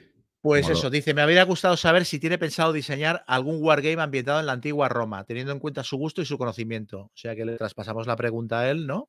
Antes estaba por aquí, por el chat, no sé si seguirá. Pero, Pues- pero bueno, si nos escucha o si aguanta, pues eh, le preguntaremos. Sandokan Pérez dice que, dice, yo estoy con Gaceto, a mí también me da grima escribir con lápiz y con rotulador en folio también me pasa. Claro, tío, si hace ese... Es horrible, es como una pizarra, tío, como una uña y una pizarra. ¡Oh! ¡Oh! Voy a saltar. Y luego dice, dice, no por hacerle la pelota a Gaceto, pero dice, yo vendí el Pablo's House a la tercera partida alegra. Dice, porque el Pablo me parece muy repetitivo y demasiado largo para lo que es, y se ve que el Fortaleza de Egra le, Ah. da el mismo picor en la mitad de tiempo. Bueno, sí, tiene más capas, pero a mí el Pablo Haas me, me gusta también, ¿eh? Que, o sea, no, no es que no me guste el Pablo. Kickstarter dice que nos defiende, dice, las críticas a la calidad del sonido, lo único que pueden conseguir es la, la desmotivación de los podcasters. Bien, Ya ¿quién ha dicho somos adultos. Esto, Kickstarter. Ya somos adultos para saber lo que hacemos bien o mal. Hacen el podcast como y cuando quieren y pueden. No se puede pedir más. Hay muchísimos podcasts para elegir. Yo subo el volumen y listo. Es sorprendente y parece magia, pero es el viejo truco de subir el volumen. Gracias, Este, Kickstarter. Te amo, te amo, te amo. si tuviéramos Patreon, eh, un año de suscripción gratis. a Sí. No, es que es verdad, a ver, fuera de coña, es que a veces toca un poco, eh, había uno que nos pone una parrafada, oye, que, que- que sé que lo hace con buena intención, que tampoco quiero señalar a nadie, pero claro, que al final esto, coño, es, es tiempo libre, que lo hacemos así un poco, y sí, que hay veces que yo soy despistado, podríamos eh, toquetear y mejorar, pero bueno, al final yo que sé, es lo que es, si no, no lo escuches, no pasa nada, pero tampoco no estás en la cadena, sí. Digo que no, que- dicen, dice, oye, a Gaceto se le ve mejor que a Chema. Es que al final no me acordaba de conectar la puta cámara. la es verdad. Pero es igual. Bueno, nadie se ha quejado, Eh, a ver si luego cuando lo...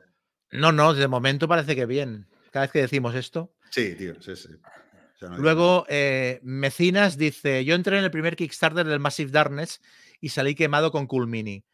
Gracias a Solo en Balda, pero sobre todo a ti, me dice a mí, pues fuiste tú quien me dio el último empujón. Me he comprado el update del primer Kickstarter y el core del 2, que entiendo que es necesario. Dice: Un gran don conlleva una gran responsabilidad, así que espero que no me hayas marcado un golito. ya la gente amenazando. Yo creo que, vamos, o sea, con, si te has comprado el core del 2 y el upgrade del 1, sea, no te compres nada más. Es que tienes matraca para jugar a esto hasta que te canses. Espero que te guste. Y luego, aparte, esto ya lo comenté cuando lo reseñé. Es que es uno de los juegos de Cool or Not. Ay, de, ¿es de Cool? Sí, es de Cool. Que tienen para mí mejor, mejor caja básica de inicio. O sea, no es la típica caja en la que te está coja. Me gustaría. No, no, igual los enemigos se repiten un poco, pero, pero a mí me parece una caja básica fantástica. Alberto Bosch dice que se ha comprado la caja de iniciación del anillo único, el juego de rol, y si podríamos contarle un poco cómo preparar la primera partida. La sección se puede llamar Guía para Masters sin Maestría.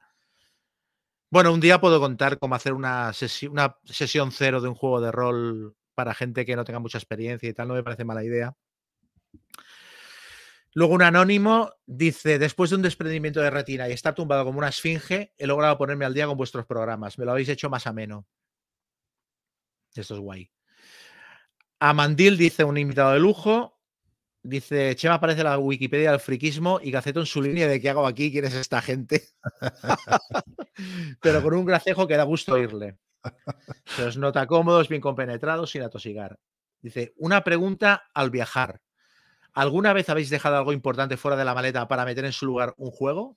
Sí, sí, sí, sí, sí, sí, sí, sí, sí sin duda. Siempre, nunca hay maleta suficiente para, llevar juegos que luego no sacas. Yo constantemente. De yo, claro, yo como estoy todo el rato ah, viajando de Madrid a Barcelona, de Barcelona a Madrid, yo una. Y aparte, me llevo el ordenador para trabajar dentro. O sea, tengo una maleta gigantesca y una de las cosas es qué juegos llevo y cómo reparto el espacio. Entonces, bueno, pues no me llevo tanta ropa, ¿sabes? sí, sí, yo lo tengo muy en cuenta. Bueno, aparte es que tú no te llevas el ordenador portátil normal, tú te llevas la torreta, ¿no? La... Sí, veo el iMac.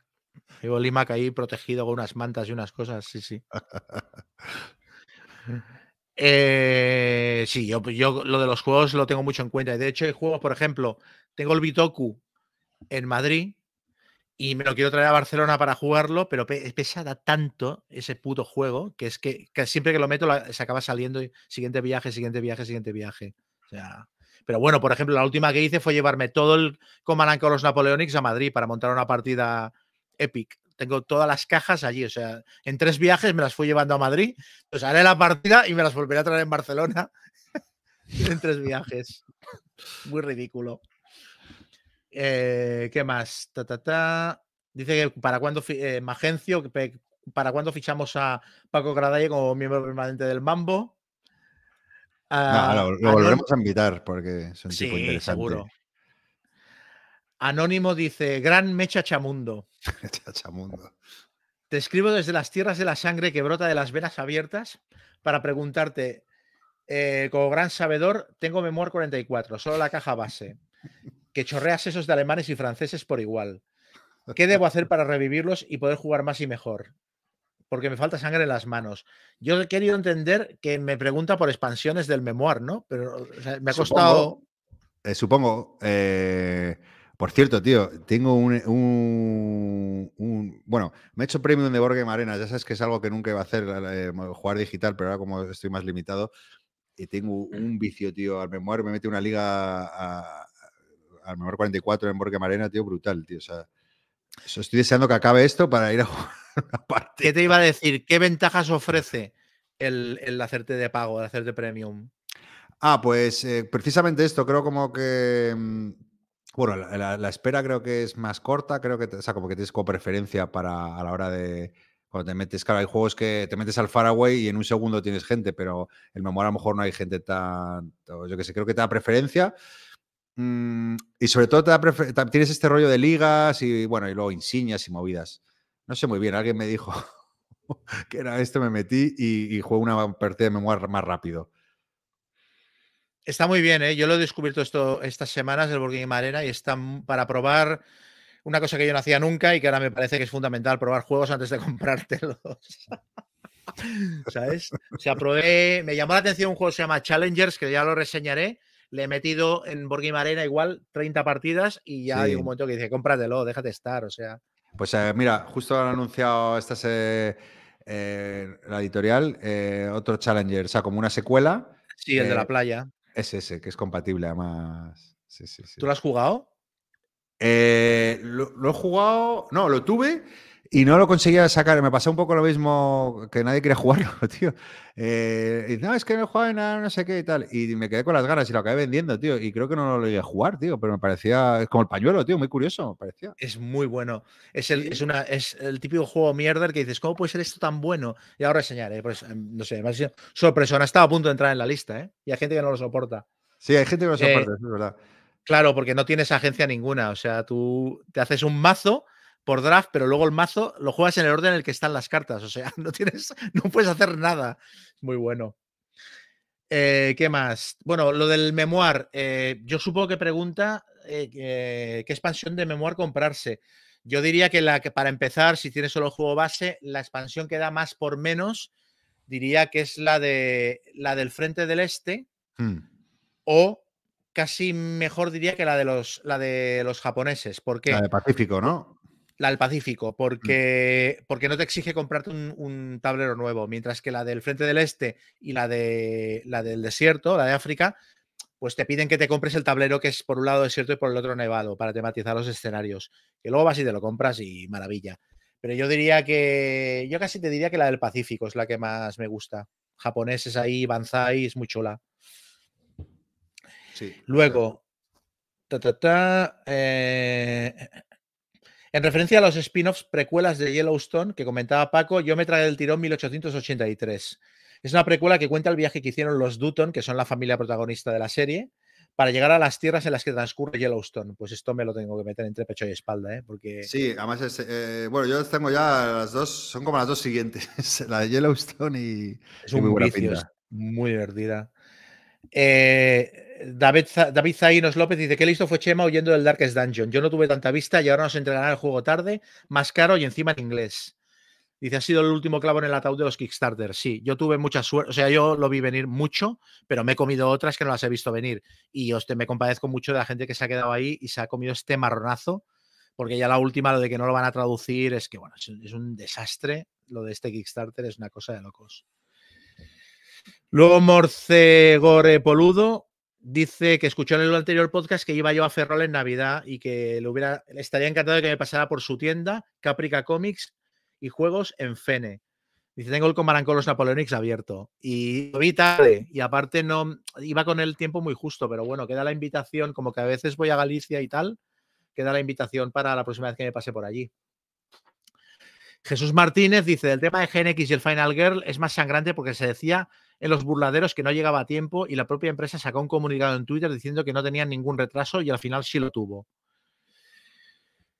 Yo creo que uno de los problemas que ha tenido el juego las erratas precisamente es que quizás se han precipitado a la hora de traducirlo, han ido muy rápido y se les han colado algunas que, que en circunstancias normales mm, no se les hubieran colado. Y luego lo que digo siempre, que ante la duda, la primera fase que se cae es la de corrección.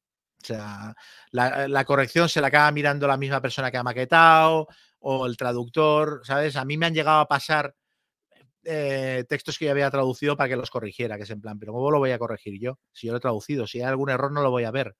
Entonces, a mí me da la sensación de que las erradas que, le- que se les han colado las typos son muy de no haberle pasado una corrección con cuatro ojos al juego. Ya.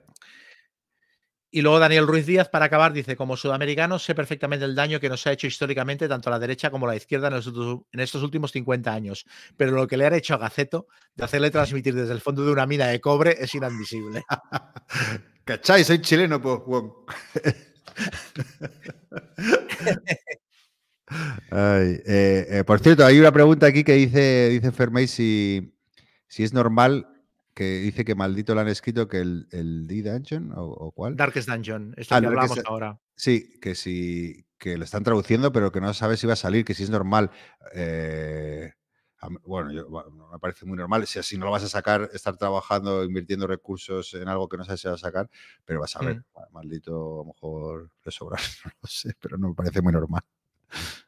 Luego, aparte, el juego es que no ha tenido unas críticas excelentes, o sea que también es que es un marrón, te puedes pillar los dedos mucho ¿eh? con eso, según cómo lo saques, bueno, no sé. Ya, bueno, a lo mejor haces una tirada corta, muy corta, sí, pero yo que sé, a saber. Pues ya está. Oye, ¿me da tiempo a recomendar un libro? Sí, claro.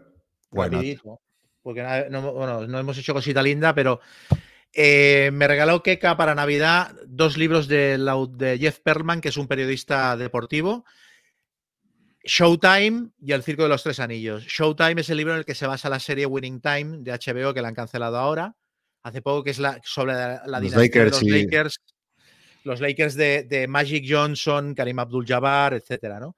Y No sé cómo podemos tener un podcast, tío, eh, siendo como eres de los Lakers y de Magic, tío. Es que, es que, es que la buena gente es de los Mira, Lakers toda. o sea, no, tú eres tío, del. Madrid y de, lo- y, de lo- y de los, de los Bulls, no me digas. hombre, a muerte. Por favor. O sea, eh, o sea, es que no, Bueno, no sé cómo no te dice esa pregunta en el casting, tío. No eres de los Celtics, que esto sí que sería Casus Belli. No. que- Pues no me estoy leyendo el libro de Showtime porque yo me hice de los Lakers, claro, yo me hice de los Lakers en a finales de los 70, principios de los 80, entonces me pilló, me pilló todavía crío y, y yo recuerdo haber visto cuando Magic Johnson volvió después de lo del SIDA y jugó la última temporada, pero a mí lo que realmente em- emocionalmente me, me- me afectó fue los Lakers de Kobe Bryant, eh, Shaquille O'Neal, incluso Pau Gasol. Y el Hombre, siguiente libro... a si me llegas a decir que eran eh, los Lakers de Magic, James Worthy, eh, By- Byron Scott, claro, todavía, pero me dices el de Shaquille y Kobe. Hombre, tío, aquello fue la hostia. Entonces, Estás este loco. libro es la ¿Sabes que- de Sh- Dime, Ah, dime. perdona, perdona, termina, termina tú. No, que este libro es la continuación del, del primero, que es Showtime, que es la época de Magic. Esta es la época de Kobe Bryant y Shaquille O'Neal, El Circo de los Tres Anillos. Se pierde en la traducción el título original, que es un juego de palabras de Three Ring Circus, que es como el circo de tres pistas, y el Circo de los Tres Anillos, y explica toda la historia de esos Lakers que dominaron la década de los 2000 y con el artículo 34 que era Shaquille O'Neal repartiendo palos y bueno, es como meterte dentro del vestuario. Es acojonante lo bien escrito que está, las anécdotas que te cuenta. No sé, yo lo estoy disfrutando como un enano. O sea, ¿Habías para cualquier amante del baloncesto es... ¿Habías visto la serie? Sí. La ah, serie, vale. pero la, se- no- la serie se basa en el primer libro, en la etapa de Magic. ¿eh? Ah, vale, vale, vale. Ah, vale, esto es como una secuela, vale. Por cierto, ¿sabes que yo vi a Magic en directo? ¿Qué dices? Sí, eh, fue, vino a hacer típico partido así. Creo, creo que cuando ya estaba o retirado o retirando, sí, retirado porque estaba gordito. O vino a jugar ahí al antiguo estadio del Real Madrid, donde estaban las cuatro torres, donde pegó Florentino el pelotazo. Sí, Que ese estadio era la bomba, tío. Ese, ese estadio era, bueno, pues ahí cerradito. Un poco como el que tiene el Barça ahora de básquet, que es como más, más cerradito, no, no súper grande y tal. Y, y fue ahí a hacer un partido show y fue brutal, tío. Es que es muy simpático Magic. Y también vi a Jordan. Fui, a- lo vi en directo cuando en su época en Estados Unidos, es cuando jugaba con eh, los Washington. Compré una entrada, tío, me dejé una pasta. los Wizards. Los Wizards y, y cinco partidos antes de que tuviera lugar el partido, ¿no? Y, y de repente me la compro y al día siguiente, Jordan lesionado. Y yo, me jodas, tío, que me deja una pasta para ver un Washington. Wizards Miami Heat en decadencia, ¿no? no, no. Sin Jordan. Claro, claro. Y, o sea, no puede ser, tío. O sea, me he dejado todos mis ahorros, tío, para esto. Y luego resurgió justo el día anterior y, y jugó. Y no, tengo fotos ahí, me bajé hasta abajo, me colé ahí haciendo como un, bueno, como un niño pequeño, como groupie, groupie ahí. Qué guapo. Sí, sí, la verdad que Pues claro. A ver, este libro para cualquier amante del baloncesto y si eres ya de los Lakers no te digo yo lo que disfrutas. Aparte lo que me gusta es que es muy desmitificador. O sea, la serie si la ves, o sea, no deja nada mal, nada bien a, a Magic Johnson, ¿eh? lo deja como un perla. Y en este libro dejan como un perla como de Brian. O sea, era un tío bastante inso- insoportable Sí, hasta, que, bueno, hasta que se reconstruyó y se convirtió en su mejor versión, como dicen los, los coaches personales, se convirtió en una persona con cara y ojos de joven, era insufrible. ¿eh? O sea, Tuve, es que este debate lo tuve el otro día de borrachera, con, que decíamos, la cena Navidad con mis amigos de toda la vida la hacemos en enero. Porque luego en Navidad nunca nadie puede. Y en una de esas estuvimos una hora hablando de eso. Eh, eh, eh, a mí lo que me, me llama la atención de los grandes deportistas, aparte de los logros y tal, es esa doble cara, ¿no? Dices tú de Sí. Magic. Kobe, Kobe, Kobe era un tipo eh, eh, oscuro, también decían, o sea, silencioso, Sí, no sí. era nada sociable. Jordan, Jordan era un capullo también. Eh, Maradona, McEnroe. A mí esos son los personajes, ¿no? Es- es- esa contradicción que tienen, ¿no? De, de llegar a la excelencia, pero serlo un poco. Claro. Eso- Eso es lo que me atrae del personaje. Y todo esto venía dado porque a mí me, me- me horripila Nadal, no, no puedo con Nadal. Es un ejemplo, ejemplo de España. Y yo, pero ¿qué ejemplo de qué? A mí no me repercute que, que este señor, que, que lo admiro, es, es grandioso lo que ha conseguido, pero ¿qué me repercute a mí en mi vida? Nada, nada. No, no soy mejor porque Nadal gane Roland Garros. ¿Me explico? Tampoco lo soy porque gane Jordan, pero sí me inspira mucho más porque es, es- es esa contradicción. Es, es un no somos seres perfectos, Sí. somos seres contradictorios y ahí está la grandeza, ¿no? Yo lo comentaba hoy ah, respecto al tema Nadal, que ha firmado un contrato, no sé si con Qatar o con quién. Ah, sí, además, bueno, me, me- me ha venido a huevo porque era un amigo, eh, Claro. tengo unos nadalistas a muerte, eh, eh, no sé cuántos, y, y justo me pasa esto. Y yo, mira, tú. Y luego sale Claro. otro tuit de Marc Gasol ahí co- cogiendo inmigrantes en el mar, tío, porque yo le puse un ejemplo, y para ti que deportista español es inigualable, pues tío. Eh, Pau Gasol, tío, o sea, es un crack, tío, o sea, es un Sí. pavo, tío, que, que- que- que- que además tiene un perfil como Nadal, de buena persona, de, o sea, low profile, ¿no? Que no llama la atención. Eh, pero tiene carisma, tío, tiene, tiene una personalidad, no sé, no sé. Es que el tema, yo lo hablaba con un amigo hoy, y el tema es que no tienes que convertir a tus ídolos en, en modelos de conducta, en modelos de comportamiento. O Mm. sea, yo, a mí, yo Kobe Bryant, o sea, a- la semana que viene a- hará el aniversario de su muerte porque murió el 26 de enero. Yo me acuerdo siempre, cada año, cuando de la muerte de Kobe Bryant, y me voy a YouTube y me pongo los últimos cuatro minutos del último partido oficial que, que jugó y que al final cogió el micro allá en el Staples Center y dijo Mamba out y dejó caer el micro y yo me pongo a llorar cada vez que lo veo. Y eso no quita que yo no tenga a Kobe Bryant como un modelo de conducta, porque no- Hmm, desde sí, luego era total, de todo total. menos un modelo de conducta. Entonces yo creo que no hay que confundir las cosas. Sí, me pasa un poco con Drasan Petrovic también, que a mí era de, mi- de- de infancia era mi ídolo y, y también era un tipo muy complicado, ¿sabes? Eh, Sí, sí, sí, sí. sí, pero no, bueno, oye, a, a todos los nadalistas, eh, es la mayoría, este es, eh, este es su podcast de juegos de mesa. Bueno, muchísimas gracias. Oye, buen programa para empezar el año. Eh, eh, nada, a 82 personas ahí escuchándonos. Eh, Hemos desbarrado mucho este último minuto, ¿eh? O sea, molado salirse un poco del chiste y hablar de otra cosa. Es que justo, justo comentaba con un amigo, con dos whiskies ahí, "Ah, nada, nada, ese es un pesado aburrido. No sé, a mí me gusta la gente que tiene, ¿no? Que tiene chispa ahí, que tiene Sí. eso, contradicciones. Pasa un poco lo mismo con Messi. Pues oye, sí, es, es brutal, pero joder. eh, Ahí hablas por la herida. no, no, no, no. es- eh, no, eh, tío, objetivamente, futbolísticamente, yo no te digo que, que puede ser los mejores de la historia, pero yo he visto en el Bernabéu a Ronaldinho, tío, y yo me he levantado a aplaudir a Ronaldinho, ¿eh? Eh, porque no he visto una cosa igual, tío, porque, porque eso es magia. Y a mí Messi es un jugadorazo, pero no, no me parece tan ni estéticamente, ni, ni esto, ni. No, no, no me gusta tanto como bueno, Ronaldinho, por ejemplo. Ronaldinho, tío. Lo que pasa es que Ronaldinho le pudo la fiesta. Ya, Ronaldinho, sí, dos años buenos. y luego. Ya, solo. Sí, puede ser, puede ser. En fin. Bueno, muchas gracias por estar ahí y nada, nos vemos ahí en unas semanas, ¿no? Venga, hasta la próxima. Pero, chao, chao, gente.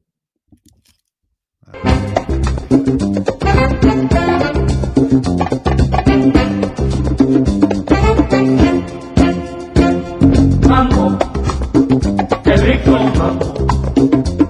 Mambo,